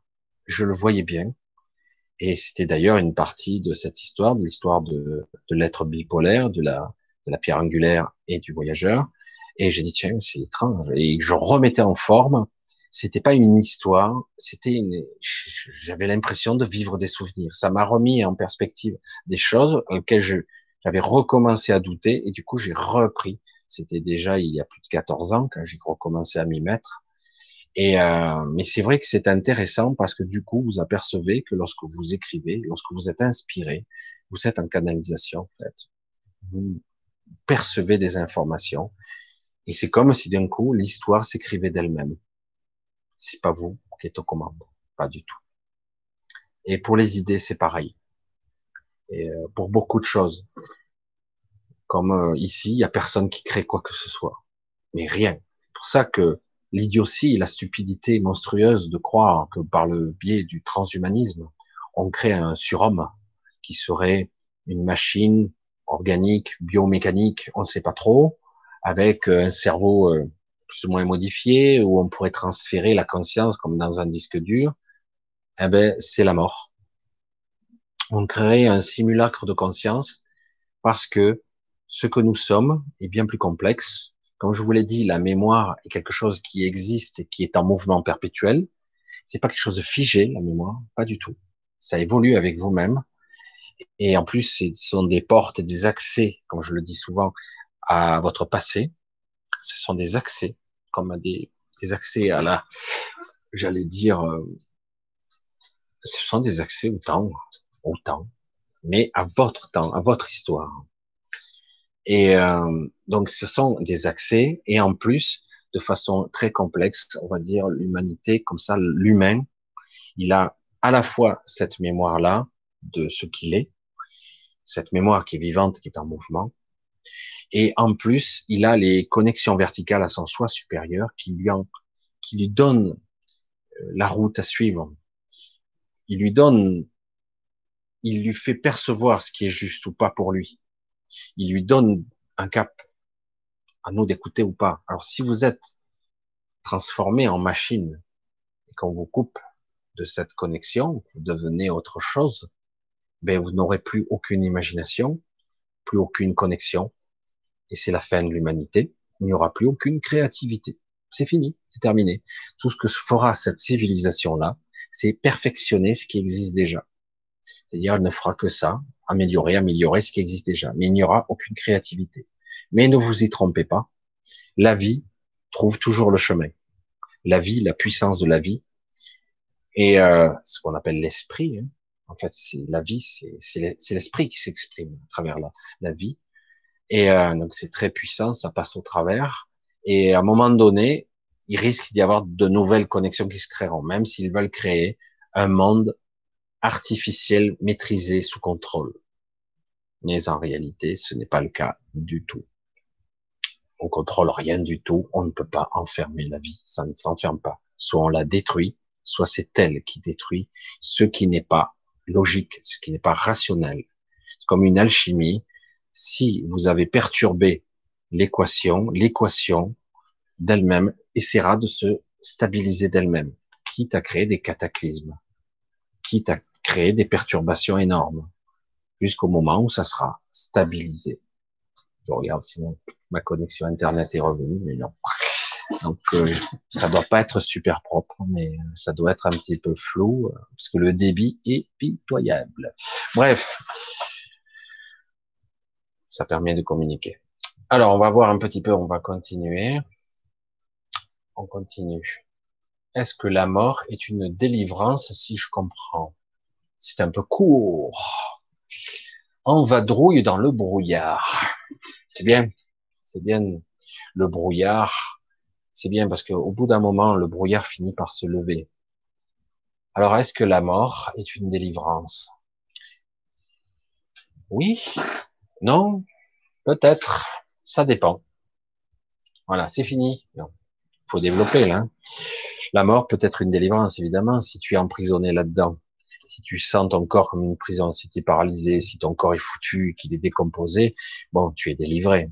Oui, la mort est une délivrance. Cette mort physique, je précise, la mort physique, la mort biologique. Euh, par contre, il serait intéressant, voire important, de développer cette conscience-là, la comprendre, essayer de l'appréhender, de tourner autour, d'essayer de d'appréhender ce que c'est ce concept de conscience, cette connexion qu'on a en nous-mêmes. C'est au-dedans de nous-mêmes, c'est pas à l'extérieur. C'est vraiment de pour être capable, le jour de cette délivrance, de cette sortie de corps, d'être le plus conscient possible, le plus alerte possible, d'être capable d'être, de ne pas être, je ne fais pas de mauvais esprit, je ne fais pas des Macbeth, mais en tout cas, de ne pas être pris, de ne pas être pris dans un engrenage de soumission ou de, de dogmes, de règles, de lois que j'ai apprises au, cours de ma vie, qui je crois être vraies. Comme je le dis toujours, mais pour ceux qui l'ont entendu, c'est tant mieux, pour ceux qui l'ont pas entendu, c'est votre intention qui crée le chemin. Si je projette ma conscience dans un domaine et que j'ai assez de conviction, au bout d'un moment, la route se balise. Si je n'ai pas cette conviction, la route s'efface et finalement on va même poser un chemin. Plus que je sois, si je suis de l'autre côté et que quelque part je me sens perdu et désorienté car je n'ai pas travaillé sur moi, entre guillemets, sur ma conscience, essayer de comprendre, d'appréhender ce qu'est l'intuition, ce qu'est l'inspiration, ce qu'est la connexion, ce que je suis en tant qu'être, eh ben, je serais un peu perdu, voire un peu affolé, désorienté complètement ce qui peut arriver de toute façon dans tous les cas, selon les morts. Hein. Il n'y a pas qu'une seule mort possible. Eh ben, lorsque je suis dans cet état-là, eh ben, je peux être pris par ce qu'on appelle vulgairement la fausse lumière. C'est-à-dire que quelqu'un va, puisque tu ne prends pas la décision, il va la prendre à ta place.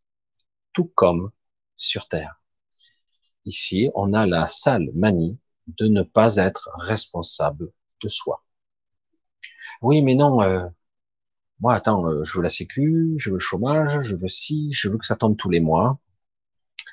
Je veux la sécurité de l'emploi, je veux ci, je veux être en bonne santé, tu veux. Et donc, euh, quelque part, on se confie sa vie à l'État, à un système qui est censé s'occuper de nous. Ce qui n'est plus le cas, hein. vous l'avez remarqué peut-être. Hein. Au contraire, hein, il piétine de pied et il ricane en plus. Il se fout avec mépris de nous. Mais alors, à un niveau, surtout quand il parle de nous, il faudra entendre mes conversations quand même. Ce qui m'est arrivé de me délocaliser, je vais dire en conscience, et d'entendre des conversations. Je sais pas qui c'était. Et quand il parle des gens, des ouvriers, même des gens quand même assez hauts, hein, il y a un mépris, mais un mépris. Pour eux, nous ne sommes pas humains. Nous sommes du bétail. Crever. C'est c'est comme euh, égorger un agneau, quoi. C'est adorable comme tout, un petit agneau, quand même. Et euh, c'est comme égorger un porc, hein. S'en fout, quoi. Rien à cirer. C'est pour ça que c'est étrange. Alors qu'en fait, ce sont eux les êtres inférieurs. C'est ça qui est énorme. Ici, tout est inversé. Ils sont inférieurs à nous. Et ils ont réussi à nous emprisonner. Et en plus, on a abandonné notre souveraineté abandonner notre, notre liberté de choisir parce que, par peur, par crainte. On a abandonné tout, même dignité. Et même on est persuadé que c'est vrai. Nous sommes des êtres inférieurs. Nous en sommes convaincus. Et voilà, c'est tout est dit. C'est pas bon ça. Je veux dire, si j'étais quelqu'un qui voulait battre un dieu, je veux battre le dieu. Il y a un dieu sur terre, presque un dieu. C'est extraordinaire, il est trop puissant. Je peux l'affronter de face? Bah, Non, il est trop fort pour moi. Il a des capacités physiques, psychiques, il a des pouvoirs. Hein vous voyez, souvenez Stargate avec les pouvoirs qu'ils avaient, là, soi-disant technologiques. Mentaux, capacités technologiques ou diverses et variées, des armes, etc. Donc, vous pouvez pas l'affronter directement. Mais si vous étiez capable de le soumettre, de lui faire croire qu'il est faux, de, de lui faire oublier qui il est, et euh, de le briser mentalement, de le martyriser, de le traumatiser. À un moment donné, cet être supérieur, ben, il va être là, craintif, alors qu'il pourrait vous soumettre très facilement. Mais comme il ne le croit plus et qu'il est terrifié, il est traumatisé, abîmé de tous les côtés, eh ben, c'est lui qui va vous obéir. C'est pas beau, ça? C'est une façon de contrôler les masses. Et c'est délicat quand même. Par moment, il y a un petit peu des révoltes. Et euh, depuis toujours, dans l'histoire, ça a toujours été ainsi. Toujours. Toujours, toujours, toujours. C'est terrifiant, mais c'est la vérité. Ça a toujours été ainsi. Mais c'est, c'est la loi donc le but n'est pas de détruire son ennemi. Le but c'est de l'avilir, de le maîtriser, de le contrôler. Il y a toujours eu ce concept de dompter. Hein. Moi je suis un être faible. Hein, les hommes sont faibles, ne sont pas la force d'un taureau. Mais pouvoir monter sur un taureau et dompter le taureau, ha, qu'est-ce que c'est jouissif. Trop du cul, pauvre con. C'est n'importe quoi, c'est de la connerie. Mais voilà, il y a cet esprit-là, mais à d'autres niveaux toujours la domination et à la fin, ils se sentent tellement puissants puisqu'ils ont pris votre puissance au choix. Vous n'avez même plus la liberté de choix. Les choix que vous avez, ce sont les choix qu'ils vous ont donnés. Voilà, tu choisis entre ça, ça, ça et ça. Mais moi, j'aimerais autre chose qui n'existe pas. Là, tu te heurtes, tu vas te confronter à des choix qui sont difficiles pour toi. À toi de voir. Ça va être difficile. Sachant qu'à tout moment, le système s'auto-garde, s'auto-sécurise. À tout moment, on peut te broyer. Tu peux monter, tu peux créer ton affaire, tu peux faire euh, des choses, mais si je le souhaite, à tout moment, je peux te broyer, je peux te détruire. C'est très facile. Tu as construit ton système sur le mien. Et donc, ce système, c'est moi qui le contrôle. Donc, tu peux être le plus puissant de tous à tout moment, je prends le contrôle. Tout ce système est basé sur mon système. C'est pour ça qu'on ne peut pas se battre, se mesurer avec les mêmes armes que votre adversaire. C'est pas possible. On ne peut pas. C'est pour ça que bon, ce système, je, comprends, hein, ça fonctionne. On va arrêter les pédocriminels. On va arrêter, on va attaquer le gouvernement avec, mais c'est dérisoire, ridicule. Je dis pas qu'il faut pas le faire quelque part, parce que merde, on a le droit. Ces histoires, il y a beaucoup de choses qui sont aberrantes. Mais ces gens-là, au dernier moment, ils peuvent voter, même c'est même plus voter, ils font sortir un décret, c'est ils échappent à la règle. Et vous verrez, il se passera rien.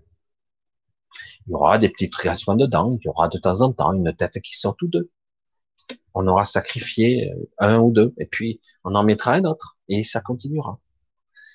Parce que c'est comme ça. Vous ne pouvez pas vous battre avec les mêmes armes. D'autant qu'en plus, euh, vous aurez jamais le même niveau d'armes.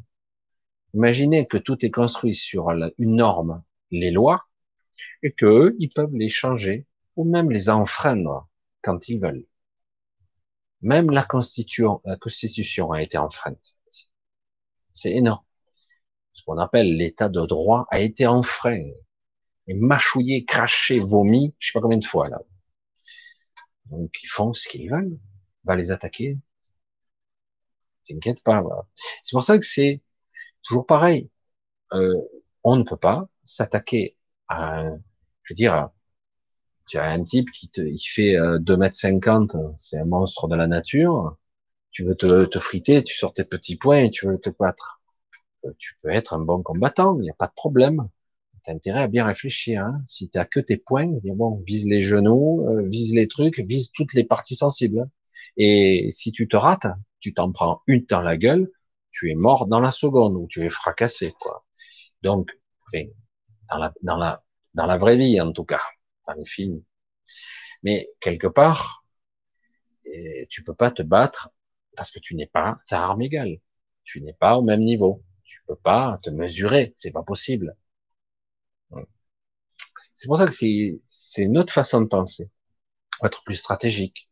Quel est le point faible de ton adversaire? De quelle façon il fonctionne? Sur quelle structure il construit sa force, son pouvoir? Sur quoi? S'appuie-t-il? Voilà, c'est comme ça.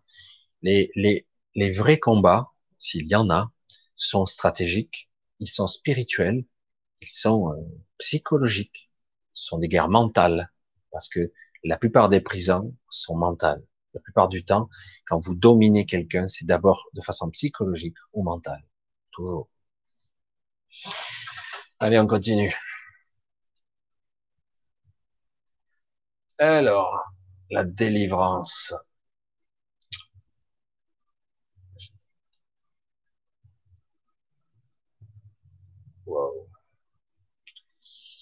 On va trouver dans le brouillard. Alors ça c'est double six. double six. Alors, va dans le brouillard. Non, fausse croyance. Je veux juste lire ça parce que ça m'aide pas adressé. Tu peux faire piéger et enfermer ton corps astral jusqu'à la prochaine incarnation. Waouh. Ça c'est pas mal ça. Non, fausse croyance, tu peux te faire piéger et enfermer ton corps astral jusqu'à la prochaine incarnation.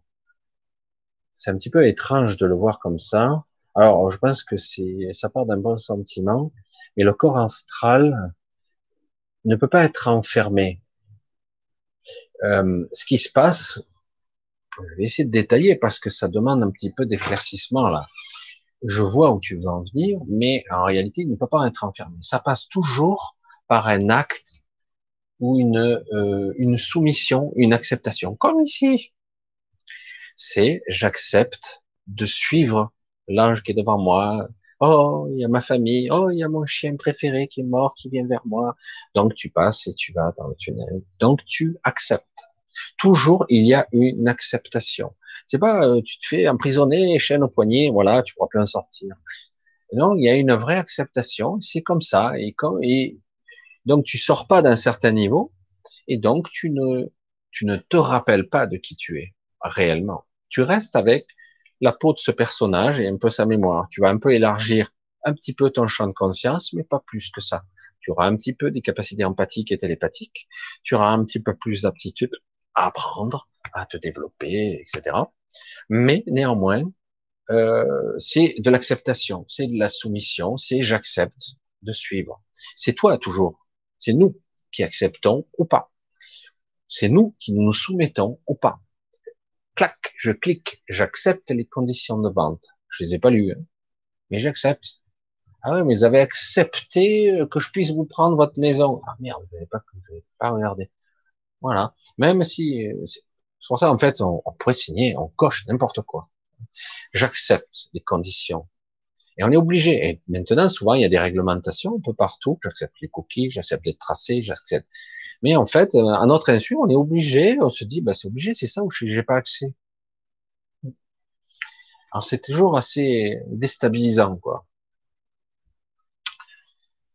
Ah là là. Donc, c'est pour ça, ça demande un certain éclaircissement. Oui, mais c'est vrai que c'est un petit peu flou. Voilà.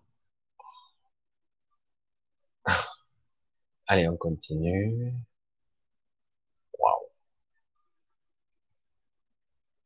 Tous les mois je. Ah, ça, c'est autre chose. Euh, Éponine, Altesse, tous les mois je, ils ont, je ont encore du travail. Ils ont redoublé plusieurs fois. Les moi-jeux, ben là, c'est les moi-jeux, c'est l'ego pur. Hein. Alors c'est plus, hein, je parlais du jeu tout à l'heure, mais là, hein, les moi-jeux, c'est alors on insiste, hein, c'est c'est un petit peu comique hein, ceci, mais je comprends pas trop bien. Alors bon, ça demande. C'est vrai que ceux qui plongent directement dans cette vidéo, euh, si c'est la première fois, c'est sûr qu'ils vont me prendre pour un fou furieux quand même. C'est un petit peu bizarre. Il faut prendre un petit peu de recul. Il faut prendre le temps un petit peu. Coucou à Lumière Pure, Alex, hein, Laurent, Philippe, Olivier, Patrick. Voilà, bisous à tous. Hein, je vous regarde. Eric encore. Michel, il m'écrit en restant terrestre. Via le dit quotidien, connais-tu la carte d'être humain? La carte d'être humain, non. Être souverain de sa vie. Chaîne Ah, pourquoi pas. Aïssan, connais pas. Ah oui, je vois le principe. Je connais pas plus que ça. Alors, on continue. Voilà, je perds du temps, du coup, si je trouve pas les questions euh, directement. Capter en conscience. C'est vrai que on peut le dire de façon impérieuse comme ça, quelqu'un, il faut capter et percevoir en conscience. Mais pour certains individus, ça demande un petit peu d'éclaircissement. Capter en conscience, c'est quoi? Euh, Moi, je suis conscient, moi, je suis là. Les gens, ils disent, mais ok, mais quoi? Ça veut dire quoi? C'est quoi? Quelle est la différence? C'est comme certains disent, comment je capte euh, les guides ou euh, l'inspiration ou si euh, c'est mon ego qui me parle? Et capter en conscience. C'est pour ça que ça demande une certaine précision des fois dans certains cas. C'est quoi la conscience? Pour certains, des fois ils sont dans la conscience, ils ne perçoivent pas la différence. Mais bien souvent, ils sont dans l'ego et ils ne perçoivent pas trop. Mais les deux, qu'on le veuille ou non, tout individu est inspiré tôt ou tard, ont des idées tôt ou tard, et il a des, c'est la petite voix qui me l'a dit. Et donc forcément, ça existe. Les pseudo-dieux. Hein, Anne-Marie. Alors, Akiro, ah non, c'est ça, ouais. Alors, j'ai essayé de trouver une question qui me permettrait d'achever ou de bien terminer cette soirée éventuellement. Autrement, je repars dans mon truc. Si vous souhaitez une explication particulière sur le sujet de ce soir ou quelque chose que vous n'auriez pas compris, etc., vous pouvez euh, me poser la question. D'après vous, Michel, y a-t-il du nettoyage ce, ce matin en France? C'est-à-dire, nettoyage, de quelle façon? Parce qu'il y a un peu des tempêtes, parce qu'il pleut. Moi, j'appelle pas ça euh, du nettoyage, ça s'appelle un on franchit une sorte de rideau. Désolé parce que j'ai le chat et la caméra au même endroit. des fois, ça, risque d'être un petit peu collé comme ça. Euh, euh, c'est pas tout à fait un nettoyage. C'est vrai que c'est une phase transitoire, les saisons. Là, on passe à un stade transitoire euh, où on va euh, atténuer l'énergie. L'énergie baisse et du coup, on va franchir le cap de l'automne c'est loin d'être anodin. Donc, il y a à nouveau l'énergie qui va recommencer à descendre. Euh, donc, quelque part, il y a des égrégores, il y a un état d'esprit, il y a l'énergie du monde, etc. Et du coup, c'est pas forcément un nettoyage. C'est que quelque part, on franchit. Euh, souvent, moi, j'ai cette image qui n'est pas forcément, c'est juste une modélisation de mon mental. On a l'impression qu'on franchit une sorte de zone. Et là, on en franchit une. On est en train de franchir une zone ça ne veut pas dire qu'il fera mauvais tout le temps ou que la météo, le climat, non, c'est qu'on rentre dans, tout doucement, on glisse dans un autre état énergétique, une autre saison qui est en train de se mettre. Et les saisons sont, c'est un cycle, hein, c'est une, une, cycle de, de fin d'année qui est en train de se produire et du coup, c'est pas forcément un nettoyage, même si la pluie, les grosses pluies nettoient. Hein. Euh, des fois trop. Hein. C'est parce que le problème, c'est qu'il y a un gros déséquilibre. Euh, on peut pas à la fois euh, manipuler le climat, euh, s'amuser à faire n'importe quoi, et donc se dire ah ben merde, c'est sec ici, c'est inondé là. Ben oui, si tu arrêtais de faire le con euh, avec le climat, peut-être que ça se produirait moins. Parce que là, c'est vrai que là, certains disent c'est la sécheresse. Ben oui, Non, mais ça vient du réchauffement climatique. Ça vient surtout de la manipulation du climat. Mais bon. Mais euh, beaucoup d'autres choses. Mais c'est vrai que quelque part, la pluie, oui, c'est aussi une forme de nettoyage qui se produit. Euh, ce qui se passe à l'extérieur de nous et souvent ce qui se passe à l'intérieur de nous aussi. Donc, euh, s'il y a beaucoup de nettoyage qui se font à l'extérieur, ça se produit à l'intérieur, mais c'est pas forcément partout. C'est juste dans certains coins ou de façon euh, sporadique ici ou là. Euh, mais là, on franchit un cap en fait. C'est un cycle qu'on est entré. On a passé un palier plutôt que d'habitude d'ailleurs. C'est assez étonnant puisque c'était nécessaire quelque part. C'était, euh, il fallait le franchir. C'est, ça a été artificiellement because Covid, etc. Du coup, ils ont euh, modifié un petit peu. C'est un petit peu plus sec, etc. Et, euh, et quelque part, parce qu'ils voulaient manipuler, du coup là, maintenant, ils ont lâché la grappe, les chemtrails reprennent de plus belle, ça a jamais vraiment arrêté, mais ça avait un petit peu atténué. Et du coup, là, c'est reparti, des règlements climatiques, c'est reparti à fond. Et du coup, oui, on passe, euh, je sais pas, c'est dommage, vous le, peut-être que vous le voyez pas, mais là, euh, ces derniers jours, ça y est, et là, aujourd'hui, on est passé à travers comme une membrane, encore, on passe encore à travers un truc et c'est ça change la fréquence, le, ressenti, euh, euh, la fatigue, le poids. C'est comme si d'un coup on avait un an de plus, quoi. C'est une façon de s'exprimer, mais c'est oui, c'est un petit peu comme ça. Et euh, c'est comme ça. C'est vraiment un cycle qui s'amorce. Je pense parce que c'est vrai que c'est, il faut être plus précis dans les questions, mais c'est vrai que j'essaie de l'exprimer au mieux. J'essaie de pas trop m'approcher non plus. Allez, j'essaie de voir. J'essaie de voir. Je vais aller un petit peu au fond, peut-être parce que, comme j'ai posé la question, euh, oui, Michel, c'est vrai qu'on est fatigué, là, tu m'étonnes. Il y a une fatigue euh, physique, une fatigue morale, et euh, de façon cyclique, on est attaqué. Alors, on subit actuellement des attaques répétitives on subit beaucoup d'attaques. Euh, des attaques et d'égrégores, d'énergie. Et le problème, c'est qu'on réagit mal. Certains, ça va. D'autres, c'est pas facile. Ils le nourrissent encore davantage. Euh, lorsque vous êtes agressé émotionnellement, certains sont vraiment à fleur de peau, quoi. Hein. C'est très dur. Il faut avoir la patience. Et en fait, euh, moi, quelque part, chaque jour, j'ai une forme de méditation prière que je dis souvent, c'est donnez-moi.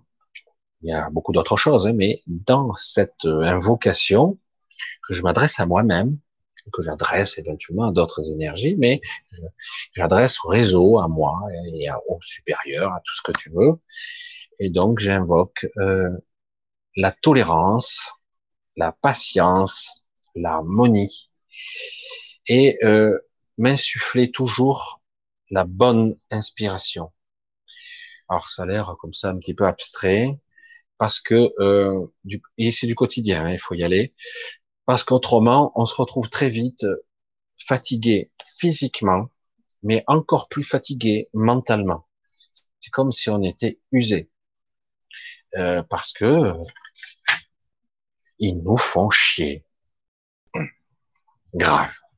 Hein on veut être libre, on veut être autonome, on ne veut plus qu'on nous emmerde, on veut être tranquille.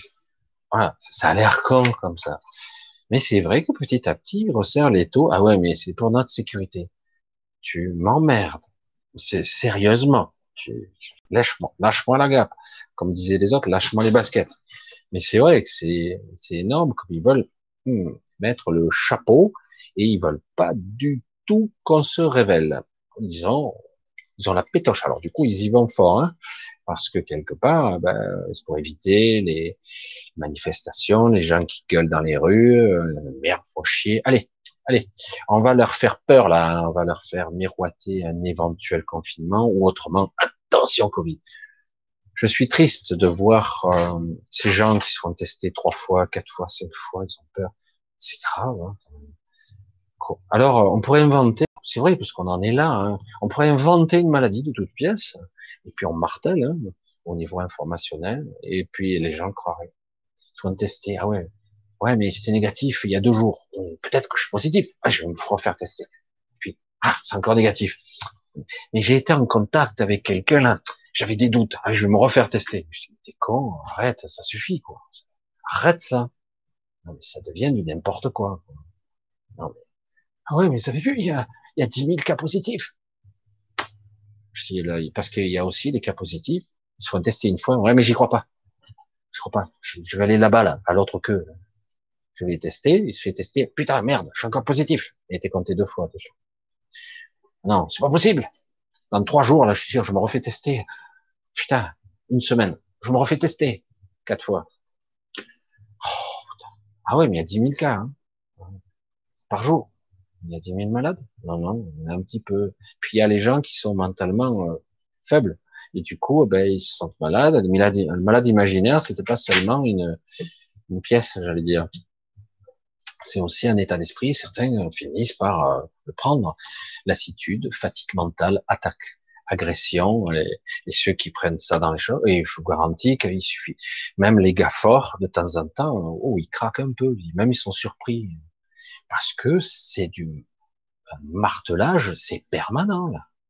Au niveau informationnel, au niveau des news, au niveau énergétique, au niveau de l'égrégore, ça n'arrête pas. C'est du permanent. C'est épuisant. C'est pour ça que je comprends, hein, je comprends. Cette fatigue, c'est une forme de lassitude. Et c'est très bien pour eux. C'est du pain béni. Mais il faut faire attention. Si vous développez chez des individus, un groupe d'individus, trop de frustration, ça risque de chier des bulles à un ton à un moment donné. Parce que bon, ça va un peu, quoi. Hein.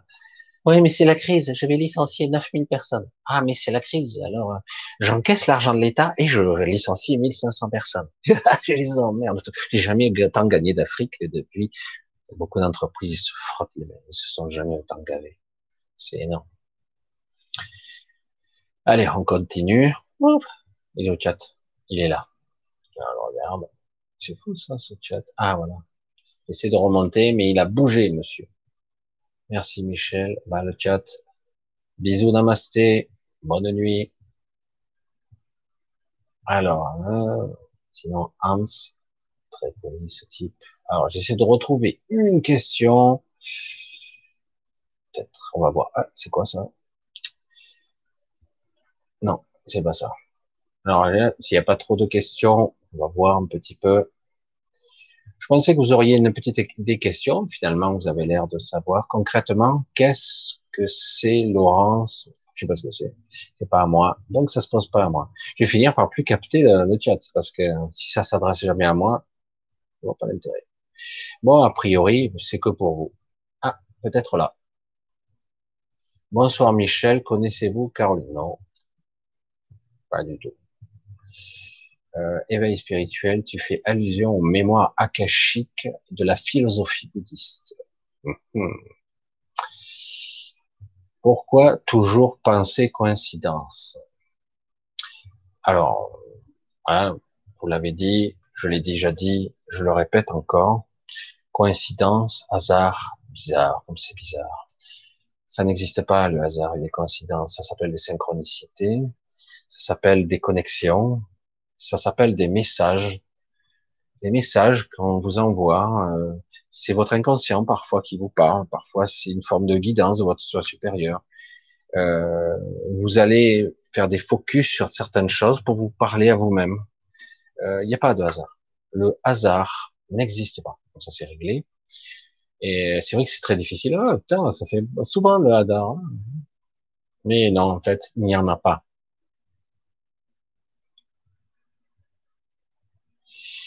Maître zen, harmonie du cœur, la connaissance est rien face à la conscience, car avec la conscience, il y a le savoir de tout. Alors c'est intéressant, le tout à l'intérieur du tout, le tout étant à l'image de l'absolu. C'est ça, ce qu'il faut viser, c'est l'absolu. Mais néanmoins, tout dépend de son objectif. Alors, la conscience est la fois tout. La conscience est un aspect du prisme. La conscience est souvent, selon son niveau de conscience, est reliée à une mémoire qui a accès à une certaine connaissance.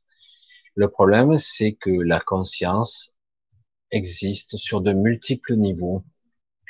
Euh, donc, comme je l'ai souvent expérimenté, euh,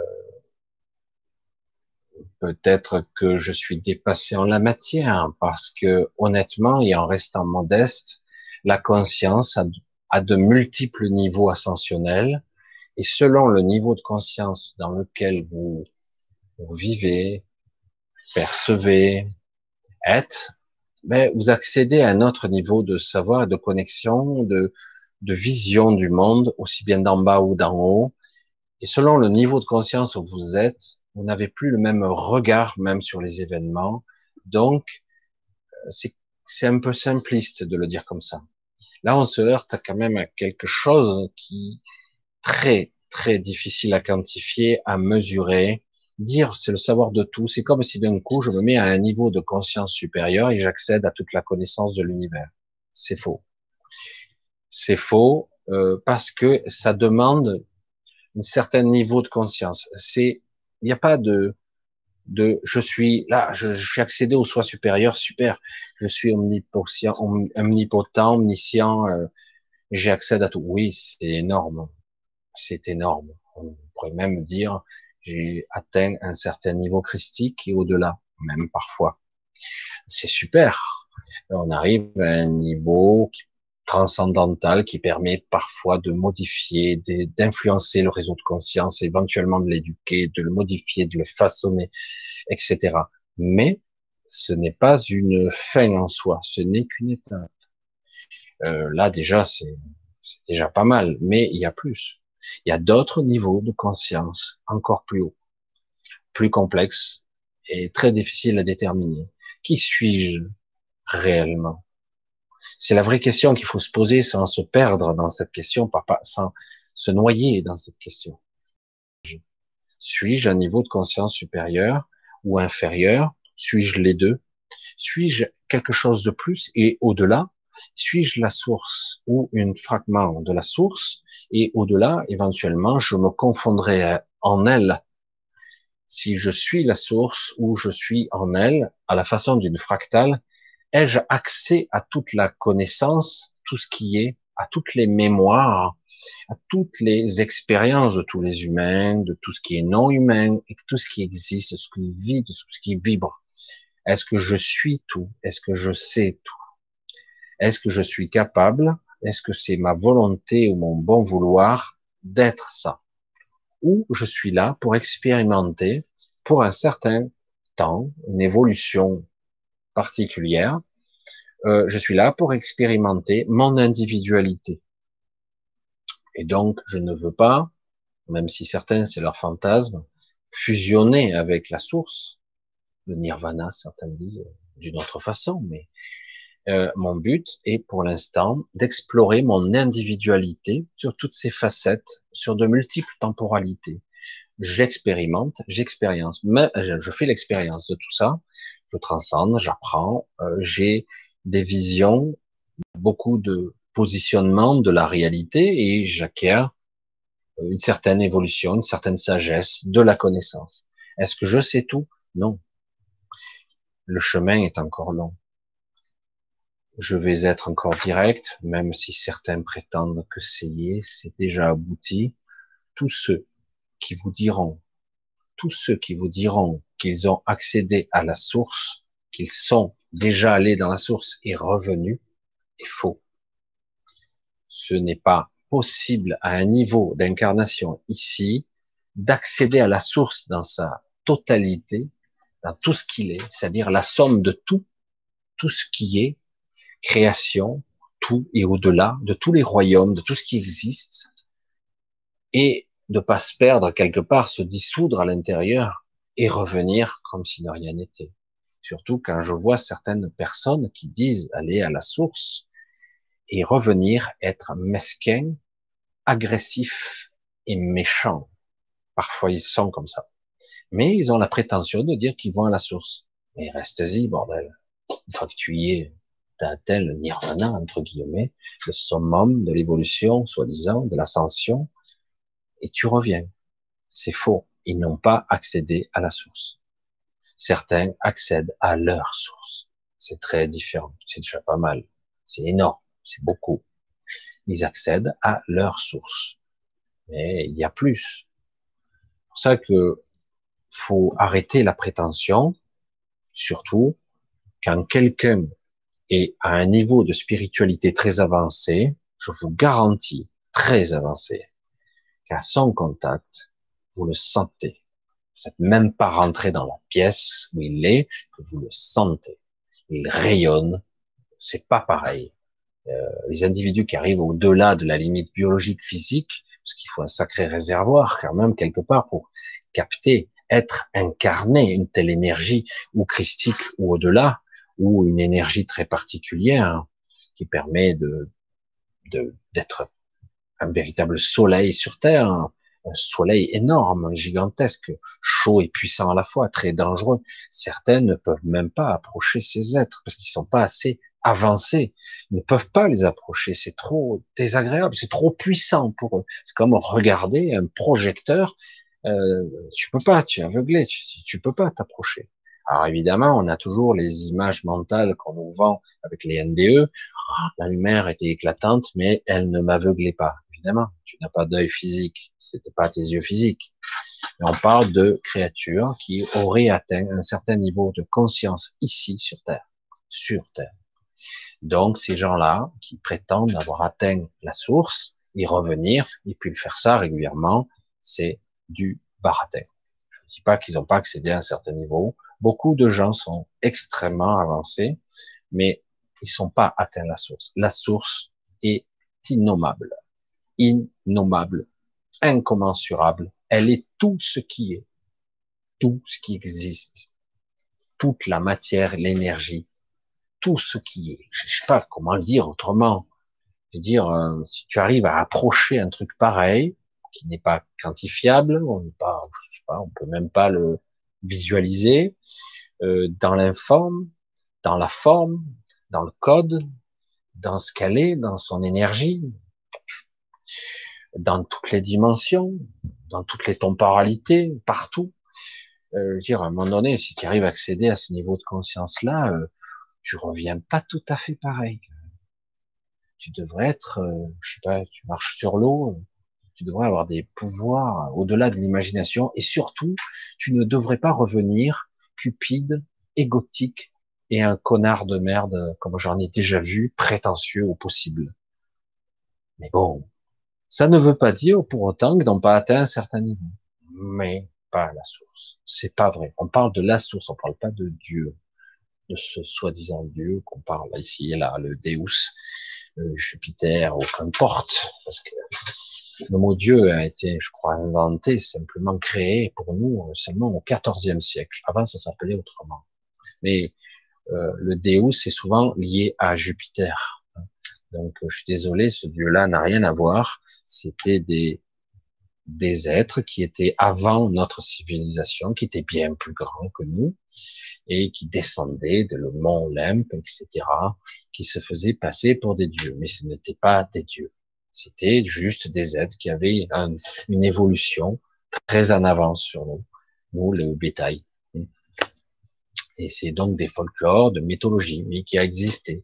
C'était des géants doté de capacités psychiques et de, euh, entre guillemets, de, de capacités physiques et technologiques. Donc évidemment, pour eux, pour les gens de l'époque, si tu remontes à 7 ou 8 000 ans en arrière, peut-être un peu plus, euh, 14 ou 15 000 ans, même il y a des commence à y avoir pas mal d'histoires qui commencent, ben on a, on prend pour des dieux forcément quoi. Bref, allez, on arrive à, à 11 heures. Ça a été un petit peu bizarre. Je sais pas la qualité. On verra bien. J'espère que ça n'a pas été trop saccadé. J'ai un petit peu improvisé. J'avais prévu un petit peu autre chose.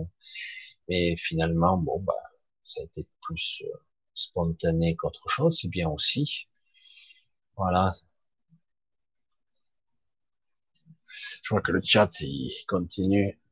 Quand une personne décède physiquement, il y a et il y a une Kundalini. Est-ce que cette Kundalini reste avec l'âme ou elle disparaît? C'est quoi la Kundalini? C'est ça qui est amusant. C'est la Kundalini, c'est la panacée, c'est la suprême évolution. La Kundalini, c'est de l'énergie qui s'enroule, qui se, qui est à la fois étroitement liée entre votre corps énergétique et euh, entre guillemets votre euh, votre biologie. Ça peut être déclenché par de la biologie pure. Ça, c'est le sujet là qui commence un petit peu tard, mais c'est-à-dire qu'en gros, euh, un traumatisme, un choc émotionnel, euh, parfois ça peut être tout simplement une méditation et d'un coup, waouh, ça s'embrase, ça chauffe et ça monte. Ça peut vous faire exploser le capel, comme dirait en Provence. Là, ça vous fait physiquement, vous avez l'impression que même votre coronal vous fait exploser le crâne. Et c'est la Kundalini. C'est de la biologie. Et oui, c'est de la biologie parce que il y a eu des cas, je l'ai déjà dit, des cas de gens qui ont eu des montées de Kundalini en dormant et qui ont cramé de la combustion spontanée. C'est quoi? C'est le corps énergétique qui embrase le corps physique. Mal maîtrisé, ça s'est mal passé. Lorsqu'on décède, lorsqu'on décède, on garde un certain temps notre corps énergétique. C'est lui, c'est lui la Kundalini, c'est lui l'énergie il a toujours ses chakras. Il a toujours ça. Euh, toujours. Donc, pendant un certain laps de temps, normalement, ce corps-là devra mourir aussi. il est provisoire. Il a une durée de vie limitée. Il est notre clone, j'allais dire. Et euh, donc, on doit mourir aussi. Certains ne veulent pas perdre ce corps. Et donc, du coup, ils vont vampiriser à droite et à gauche parce que leur énergie va baisser. Ça n'a rien à voir. La Kundalini, c'est vrai que c'est plus, c'est, fascinant parce que ça permet de surmultiplier le métabolisme, le mental et la physiologie. Et euh, dans certains cas, puisque ça, ça fait sauter quelques verrous quand même au niveau du mental, les perceptions sont complètement s'il y a un chevauchement dimensionnel, vous avez l'impression que matière, énergie, objet, vous êtes partout, vous êtes projeté, euh, vous regardez votre plante, vous êtes votre plante, c'est moi, ou c'est la plante qui parle, c'est moi, etc. C'est parce que quelque part, il y a une expansion de conscience, ça prend trop de place, qu'il y a une explosion à l'intérieur de vous. Euh, mal maîtrisé, c'est la folie, ça peut être une commission spontanée, ça peut être la mort, mais oui, c'est pas la panacée, Dans certaines cultures, il y avait, entre guillemets, qui avait montée de Kundalini parce qu'elle était pieuse, etc., qu'elle méditait, qu'elle priait, ça pouvait se déclencher. Elle croyait, on croyait qu'elle était possédée. Euh, et donc, quand tu meurs, euh, est-ce vital que la Kundalini, mais ça se déclenche que dans la biologie, la Kundalini. Après, on a le corps énergétique. On n'est plus dans le même état de conscience. On est un petit peu différent. Après, si on passe à un autre stade, on, se déshabille, on passe à autre chose. C'est comme si on se déshabillait, se déstructurait de, de petit à petit de, de ce que nous sommes. c'est comme si on se déshabillait, quoi. L'idéal, c'est arriver à se décortiquer le plus possible. Autrement, on garde la mémoire, les coquilles, les coquilles de beaucoup de choses. Il faut pas les laisser dans l'astral, parfois, il y a énormément de coquilles vides, qui parfois gardent la mémoire de, des êtres qui sont là. Ce qui permet à certains qui font du, du Chanel d'utiliser parfois ces corps-là pour abuser dans certains cas. Normalement, ils restent pas éternellement. Ils sont normalement absorbés par l'astral. Mais c'est assez particulier quand même. pour ça que la Kundalini, je sais pas, il faudra c'est bon, chacun, certains ont aller plus loin, mais pour moi, ce n'est pas du tout la panacée, la Kundalini. C'est pas quelque chose qu'on maîtrise, ça se déclenche parfois. C'est vrai que sur certaines personnes, ça a eu un, plutôt un très bon impact, un très bon impact, parce qu'il y a eu la montée, il y a eu après une redescente, puis encore des montées, mais c'est pas constant, c'est pas puissant tout le temps. Pour ceux qui ont tout ouvert en permanence, c'est pas évident du tout et c'est plus une symbiose ou une fusion du corps énergétique et du corps physique. Ça passe par au travers entre votre chakra, euh, chakra, on ne plus. Bref, ça passe à travers tous les chakras jusqu'au chakra couronne, racine, pardon.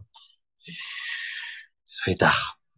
Voilà, donc c'est quelque chose qui passe à travers euh, vos corps, entre guillemets, parce que tous vos chakras sont connectés à tous vos corps. Donc c'est de l'énergie. Cette énergie, elle circule. Elle doit être maîtrisée, normalement. C'est pas parce qu'on meurt que cette énergie disparaît. Et c'est plus quelque chose qui permet de booster le corps physique. Je vais arrêter là. Et ça booste aussi le mental, parce que le mental, il perd un petit peu la boule le mental. Alors c'est vrai que bien maîtrisé avec des gens qui ont déjà vécu ces expériences-là, ça peut mener en quelques années à une évolution spirituelle très avancée.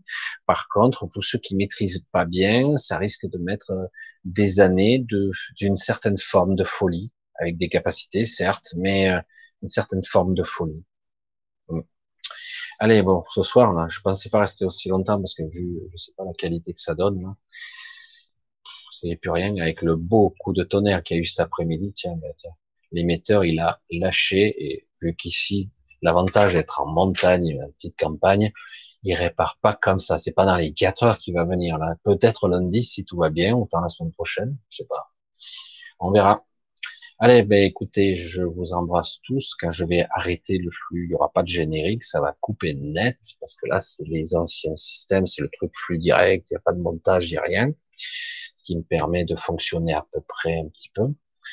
Voilà, ben je vous embrasse tous. Je vous dis à samedi prochain.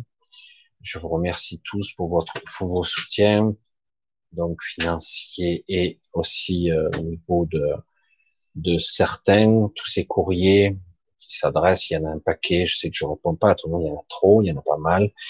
Toutes ces inquiétudes, toutes ces manipulations, toutes ces peurs.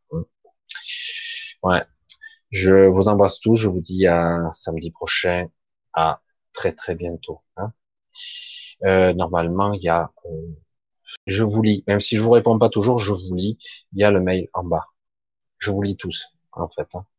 Mais voilà, je le fais petit à petit. Je réponds de temps en temps parce qu'il y en a, quand je dis 200 par jour, ça devient trop balèze. Mais bon. Allez, à bientôt. Bisous à tous. Bisous à nos modératrices. Bisous à tous.